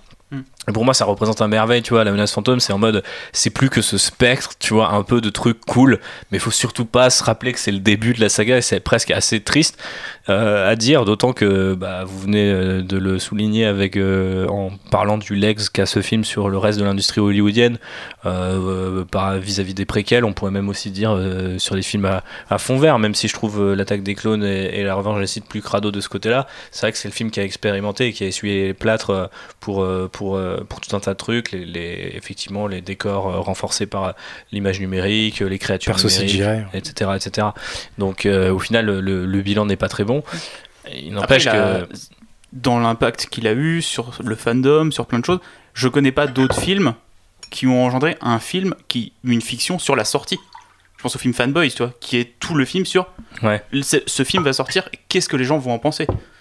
Toi, il y a Et ça combien de blagues, enfin c'est limite le, le fait que ce soit entre guillemets un échec pour plein de gens, c'est c'est une narration ou un, un- un lieu commun assez assez euh, bah c'est un lieu commun donc oui c'est Ouais. répandu, enfin c'est la blague que t'as dans la moindre série geek, ah ouais l'épisode 1 c'était marrant. Dans Space, toi, notamment. ouais. Euh, ouais, mais il y, a- il y a tout un tas de trucs comme ça. Mais, mais est-ce que c'est pas aussi un, un peu triste ou, ou alors euh, on, on sait que par moment c'est quand même mérité. Le film est pas. Ça sert à rien de, le reporter au nu euh, ou même euh, tu vois de- de- d'oublier ses défauts. Mais euh, moi j'étais assez content euh, ces dernières années, notamment avec le palais de la menace fantôme euh, cette année à la Star Célébration, qui est aussi bah, justement euh, la, célébration de ce truc-là, tu vois, parce que comme disait Bob euh, plus tôt dans le podcast, au final c'est Star Wars. tu vois, pas plus, pas moins qu'autre chose. euh, Et euh, moi, je trouve, enfin, je trouve les, les- c'est bizarre et je vais encore taper sur Solo et je vais me faire taper dessus parce qu'il y a des gens qui aiment Solo, mais je trouve, je trouve les échecs de la menace fantôme, euh, tu vois, c'est pour reprendre la, la formulation, euh, ah, j'allais dire Filoni, mais non, euh, fi- fi- Filonesque, je sais pas comment on peut dire, mais euh, François Fillon, pas euh, des Filoni, pour ceux qui pourraient s'embrouiller les, pinceaux. Mais du coup, euh, genre, euh, je trouve que les, les, erreurs de la menace fantôme, euh, même le, le, le, début de l'explication que tu as sur les midi-chloriens, au final, le fait que derrière ça n'a pas été exploré, et euh, je suis assez content qu'on ait jamais fait ça, mais tu vois, je me dis, c'est pas grave, tu vois, au sein du film aujourd'hui, alors que m'expliquer, tu vois, dans un seul film, comment la vie d'Han Solo l'a tourné en 20 minutes et terminer sur le fait que. Au sein d'une saga au global, c'est moins grave de pas exploiter une idée plutôt que de redconner les autres, tu vois. Exactement. C'est. c'est- euh, Putain, t'es en forme, toi. Bah, Mais- je suis pas malade. C'est Ouais. joliment dit. Ouais, non, mais c'est Et il y a un truc après, on verra peut-être que dans l'épisode 9, vu que Palpatine est censé quand même avoir une place assez importante, en tout cas vu ce que le marketing suggère, peut-être que on va revenir sur des éléments de, de l'épisode 1. Bon, Mhm. J'y crois pas, mais euh, je Ouais. pense qu'on reviendra plus sur des éléments. Quand il va mettre l'épisode Jar 2 Jar dans le film, on va tous voir flou.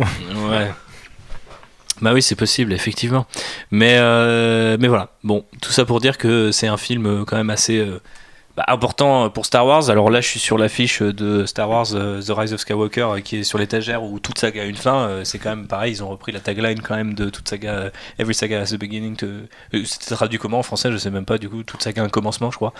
Euh, Ouais, Ouais, un commencement. commencement, ouais. C'est- Ça, ça sonne pas, c'est pas aussi joli, mais euh, bah, je me souviens que même moi à l'époque, je ressentais un truc quand j'étais petit, tu vois, de me dire oh, putain ça, ça continue et c'est avant et je vais apprendre des trucs. Et je me souviens du poster avec l'ombre d'Anakin qui fait Vador, tu vois, des trucs hyper basiques, même le, le souffle rauque de Vador à la fin du générique, tu vois, il y a plein de petits trucs comme ça où j'avais quand même toujours l'impression d'être à fond les ballons dans, Star Wars et que ça faisait pas moins partie de Star Wars qu'autre chose. Euh, encore aujourd'hui, euh, c'est juste un moins bon film que la trilogie originale, mais je- mais j'ai pas vraiment du mal à l'intégrer euh, dans la timeline comme j'ai du mal à intégrer certains comics, certains épisodes de Clone Wars ou Solo, tu vois par exemple. Mais c'est vrai que le bilan est assez mitigé. Euh, quelque chose qui n'est peut-être pas si mitigé que ça, peut-être un peu plus excitante et qui ira hein, vers euh, des suites intéressantes, c'est votre actu. Euh, Oula. T'as vu ce long segway euh, il est, il est- elle, était longue cette transition. Marc, ton actu personnel ou clone webesque Mon actu clone webesque, bah écoute, on est toujours là. On... Clone web. cloneweb.net, des, des critiques, des, des petites vidéos, un podcast tous les mois, Happy Hour avec mes camarades, et puis voilà quoi, la vie continue. Ok, cool. Et euh, tu faisais aussi pendant un temps, il me semble, avec euh, Alexis. avec faut que Alexis, on avait monté un petit podcast euh, Star Wars orienté à actu, et le fait est que lui a lancé entre, entre temps un magazine qui s'appelle Revue et Corrigé, Ouais. qui parle de patrimoine, et que du coup il a été un peu. Il a aussi lancé son podcast euh, sur les bandes originales. Ouais, mais je pense que Revue et Corrigé a vraiment pris Ouais, tout son temps et euh, du Bah, ça coup, marche il a bien, d'après ce que trop j'ai le compris. temps du reste. Ouais, ça marche bien. Puis de toute façon, il n'y a, a plus besoin de notre podcast, il y a l'Outrider. Ah, merci, c'est sympa, on fait couler la concurrence. Euh, la concu n'existe plus, n'est-ce pas, JB Bah oui, parce que moi mon actu c'est Outrider. Mhm. On, a, on, fait, on, fait, on avait dit qu'on faisait un podcast par mois, on en est à deux en 15 jours. Ouais, On fait n'importe quoi. on est, bah, c'est aussi parce qu'on n'avait pas fait l'épisode de septembre en septembre. Fallait pas le dire. Euh, et d'a- et d'ailleurs, je repense à un truc, c'est qu'a priori, le trailer de Star Wars 9, c'est le 21 octobre, donc c'est le lundi prochain. du coup, il va peut-être falloir faire un épisode d'urgence. Eh. Faudra aller directement sonner chez Bob. Descends Descends Il nous faut des invités Alors moi j'habite à 4 stations de métro si jamais il y a une urgence. Ah bah voilà, on, se retrouve avec la même équipe. Mais sinon, on se retrouvera euh, le mois prochain, novembre, pour un épisode qui sera consacré au Mandalorian euh, de manière euh, globale. Donc ancien, nouvel univers attendu. Et puis bien sûr, on casera un petit peu de, Mandalorian si on a vu le premier épisode d'ici là. Et sinon, nos attentes là-dessus, on verra. Et je pense c'est pareil, hein, on a dit qu'on passait un épisode par mois pour éviter de faire des épisodes news qui sont un peu De remplissage. Mais il y a eu pas mal de news sur la New York Comic Con, des trucs pas forcément très intéressants. J'ai pas envie d'y consacrer euh, un, un podcast Tu complet. veux parler du relaunch des comics? Ouais, par exemple, ça, ça me, ça me- ça me fait vraiment mal au cœur. Euh, mais on trouvera un moyen d'en parler. Euh, Vous pouvez toujours venir en discuter avec nous directement euh, at euh, SW Outrider ou même euh, République pour moi-même. Parce que je, je me tape tous les comics hein, qui sortent euh, chaque semaine chez Marvel. Donc vous pouvez venir me, me faire du mal un peu plus en disant que c'est bien, par exemple. Ça, ça me fait du mal parce que moi, je les trouve pas terribles. Mais non, on verra. Ça se trouve, ce Mandalorian, le pilote sera très bien et on voudra en parler plus et on fera un épisode à côté. Ça se trouve, le trailer sera tellement gigantesque que Bob aura 12 000 théories qui s'avéreront fausses. Euh, et euh, il y aura des vaches en forme de couilles. Enfin, il y aura plein de trucs à décrypter. Donc il faudra qu'on fasse un épisode. Bref, maintenant votre rythme c'est un mensuel et éventuellement un petit bonus si euh, l'urgence se présente. Euh, voilà, Euh, c'est Voilà. déjà pas mal en Bah termes ouais. d'actu euh, Outrideresque. L'actu euh, de Madame Phobos. Hashtag le moment Phobos le vrai se rapproche, je tiens à le préciser. Nous serons à Galaxy Edge en janvier, c'est bientôt. Oui, tout à fait. On compte les jours. Euh, et sinon quoi d'autre À part compter les jours, je pense que tu fais autre chose. Oui, je, je fais aussi autre chose. Euh, non, vous allez euh, bientôt avoir un nouvel épisode d'Actionneur consacré aux films Disney qui ont floppé, Ah c'est vrai, on enregistre ça hier. Euh, Bah, je le disais tout à l'heure. qui, qui va donc euh, bientôt sortir, je pense, à l'heure où vous écoutez ce podcast. Euh, donc voilà, ça c'est pour la petite actu du moment. Et pour le côté euh, cosplay aussi, il y a un tout nouveau photoshoot euh, qui vient de sortir sur les réseaux avec euh, République et moi-même euh, dans Vraiment, des je me fasse un cosplay de d'Overwatch. Euh, voilà. Cette tenue violette matelassée là. et, un réclamer un, un cosplay de Dash Randar à République sur les réseaux, euh, taguez-le Patreon. pour, pour le motiver. Exact. Euh, mon bon Bob, à part que vous vivez pas très loin de chez moi, c'est quoi votre actu? Euh, mon actu, très bonne question. Euh, T'as vu le nouveau Terminator d'ailleurs Parce que tu te foutais de ma gueule, mais. oui, je l'ai vu, mais je Ok. peux... cette émission sera diffusée après le 20 octobre ou pas? Euh, potentiellement non, donc Non. euh, Non, donc euh, je peux rien dire alors. Ah, ouais, t'inquiète, on a, on a un dispositif de brouillage, je, je, je, je l'activerai un peu plus tard. On en parlera hors micro. Ah, d'accord, très bien. Très bien, très bien. Tel un bon pirate, je ne couperai pas l'enregistrement. Ah, ben non, bien sûr. Euh, non, non, mon actu, bah écoute, euh, en tant que scénariste, euh, les, les choses continuent. Le film que j'ai coécrit qui est sorti euh, cette année, euh, vous pouvez le déjà le télécharger illégalement, je crois. Il est, di- il est dispo sur le net. Euh, un vaut mieux- il vaut mieux acheter le DVD ou le télécharger et te donner un billet Je pense qu'il vaut mieux lui donner un billet. écoute, je pense que quand tu l'auras vu, c'est moi qui vais te donner un billet. Euh, donc voilà. Et. Tatari, ils feront l'affaire. C'est ça. Non, sinon les projets continuent. Là, j'ai un gros projet, mais euh, dont euh, là aussi je ne peux malheureusement pas encore parler parce que j'ai signé des NDA. Donc à chaque euh, fois, il faut qu'on le réinvite. Voilà, exactement. Obligé. Tu vas voir, il va gratter un moment. Eh, les gars, euh, pour l'attaque des clones, euh, est-ce que là, moi j'ai sorti mon nouveau film euh Mais Et on est euh, toujours en 2019, Bob, c'est mort. Et sinon, au-delà de ça, bah, vous pouvez toujours euh, effectivement me suivre sur Twitter at the angry scribe Où tu Euh, parles de Transformers et de Zizi. où je parle de. Et oui, c'est pas faux, effectivement. non, mais je tiens à prévenir les C'est gens. la ligne édito du compte. Ouais, voilà, c'est ça, je tiens à prévenir les gens en termes de, de, de ligne d'édito. C'est ça. Non, non, effectivement. Et oui, effectivement, je m'occupe également du compte euh, at Bay Perfect Shot où je poste des. Ah, mais c'est toi? Bah, Bien sûr. Non, non, mais c'est vrai? Ouais. Ah, mais je pensais que c'était un ricain euh, total fan de Michael Bay. Ah, non, non, et non, J'étais non, là, non, putain, non. mais Bob, il a trouvé le mec euh, qui lui convient. J'étais trop heureux pour toi. Ah, c'est pour ça que euh, normalement je redis ce genre de trucs euh, hors micro, mais c'est tellement drôle. En fait, c'est vraiment toi. C'est vraiment moi. Ouais, Ouais. ouais, je me suis pas tapé les 5 Transformers en deux jours pour rien. C'est juste pour noter toutes les captures d'écran à faire. Mhm. et les gifs. Non, voilà. Et d'ailleurs, si tout se passe bien, a priori, je serai également dans un numéro d'Actionneur en décembre pour la sortie Bah de ouais. Six Underground de Michael Bay. Donc, euh, hâte de parler du, grand Mike. Euh, voilà. Effectivement. Bah, ce sera à bord de l'Outrider, hébergé sur d'autres ondes, mais vu qu'on a un très bon canapé euh, et bah, de la bouffe de qualité, on a, on a, on a un petit tatsiki de, de, de pali qui nous vient de Tatooine. Ah, vous m'en, direz des nouvelles. Euh, bah voilà, merci à tous euh, et à toutes de nous avoir euh, écoutés. N'oubliez pas de partager ce podcast. Si vous nous aimez, vous pouvez nous le dire avec des étoiles, 5 de préférence. Eh, qui, a la ref? Bref, ça, serait, ça serait bien, ça serait cool. Vous pouvez effectivement continuer à interagir avec nous, prolonger le débat, prolonger pourquoi pas le débat du, podcast précédent, parce qu'il il, a, fait débat, hein, c'était l'objectif. Pour l'instant, d'une manière assez euh, calme et posée, donc ça, ça me plaît. Star Wars est-il de gauche, c'était l'épisode précédent. Le prochain épisode, ça sera consacré à la culture mandalorienne. Donc ça va être assez cool. Préparez vos visières hantées, vos jetpacks, vos grappins, vos filets, vos lance-flammes de poignée. Voilà, vous pouvez mettre tout un tas de trucs. euh, Vous pouvez même mettre un, un DVD de l'attaque des clones. Vos personnages surcotés, vos personnages qui crèvent comme des merdes. Euh, ouais, il faut vraiment qu'on fasse un épisode avec Bob, du coup, ou alors qu'on le, qu'on le censure. Je ne sais pas. Je ne sais plus quoi faire de cet homme. Et donc, je rends l'antenne. C'était Outrider. Des bisous et que la force soit avec vous.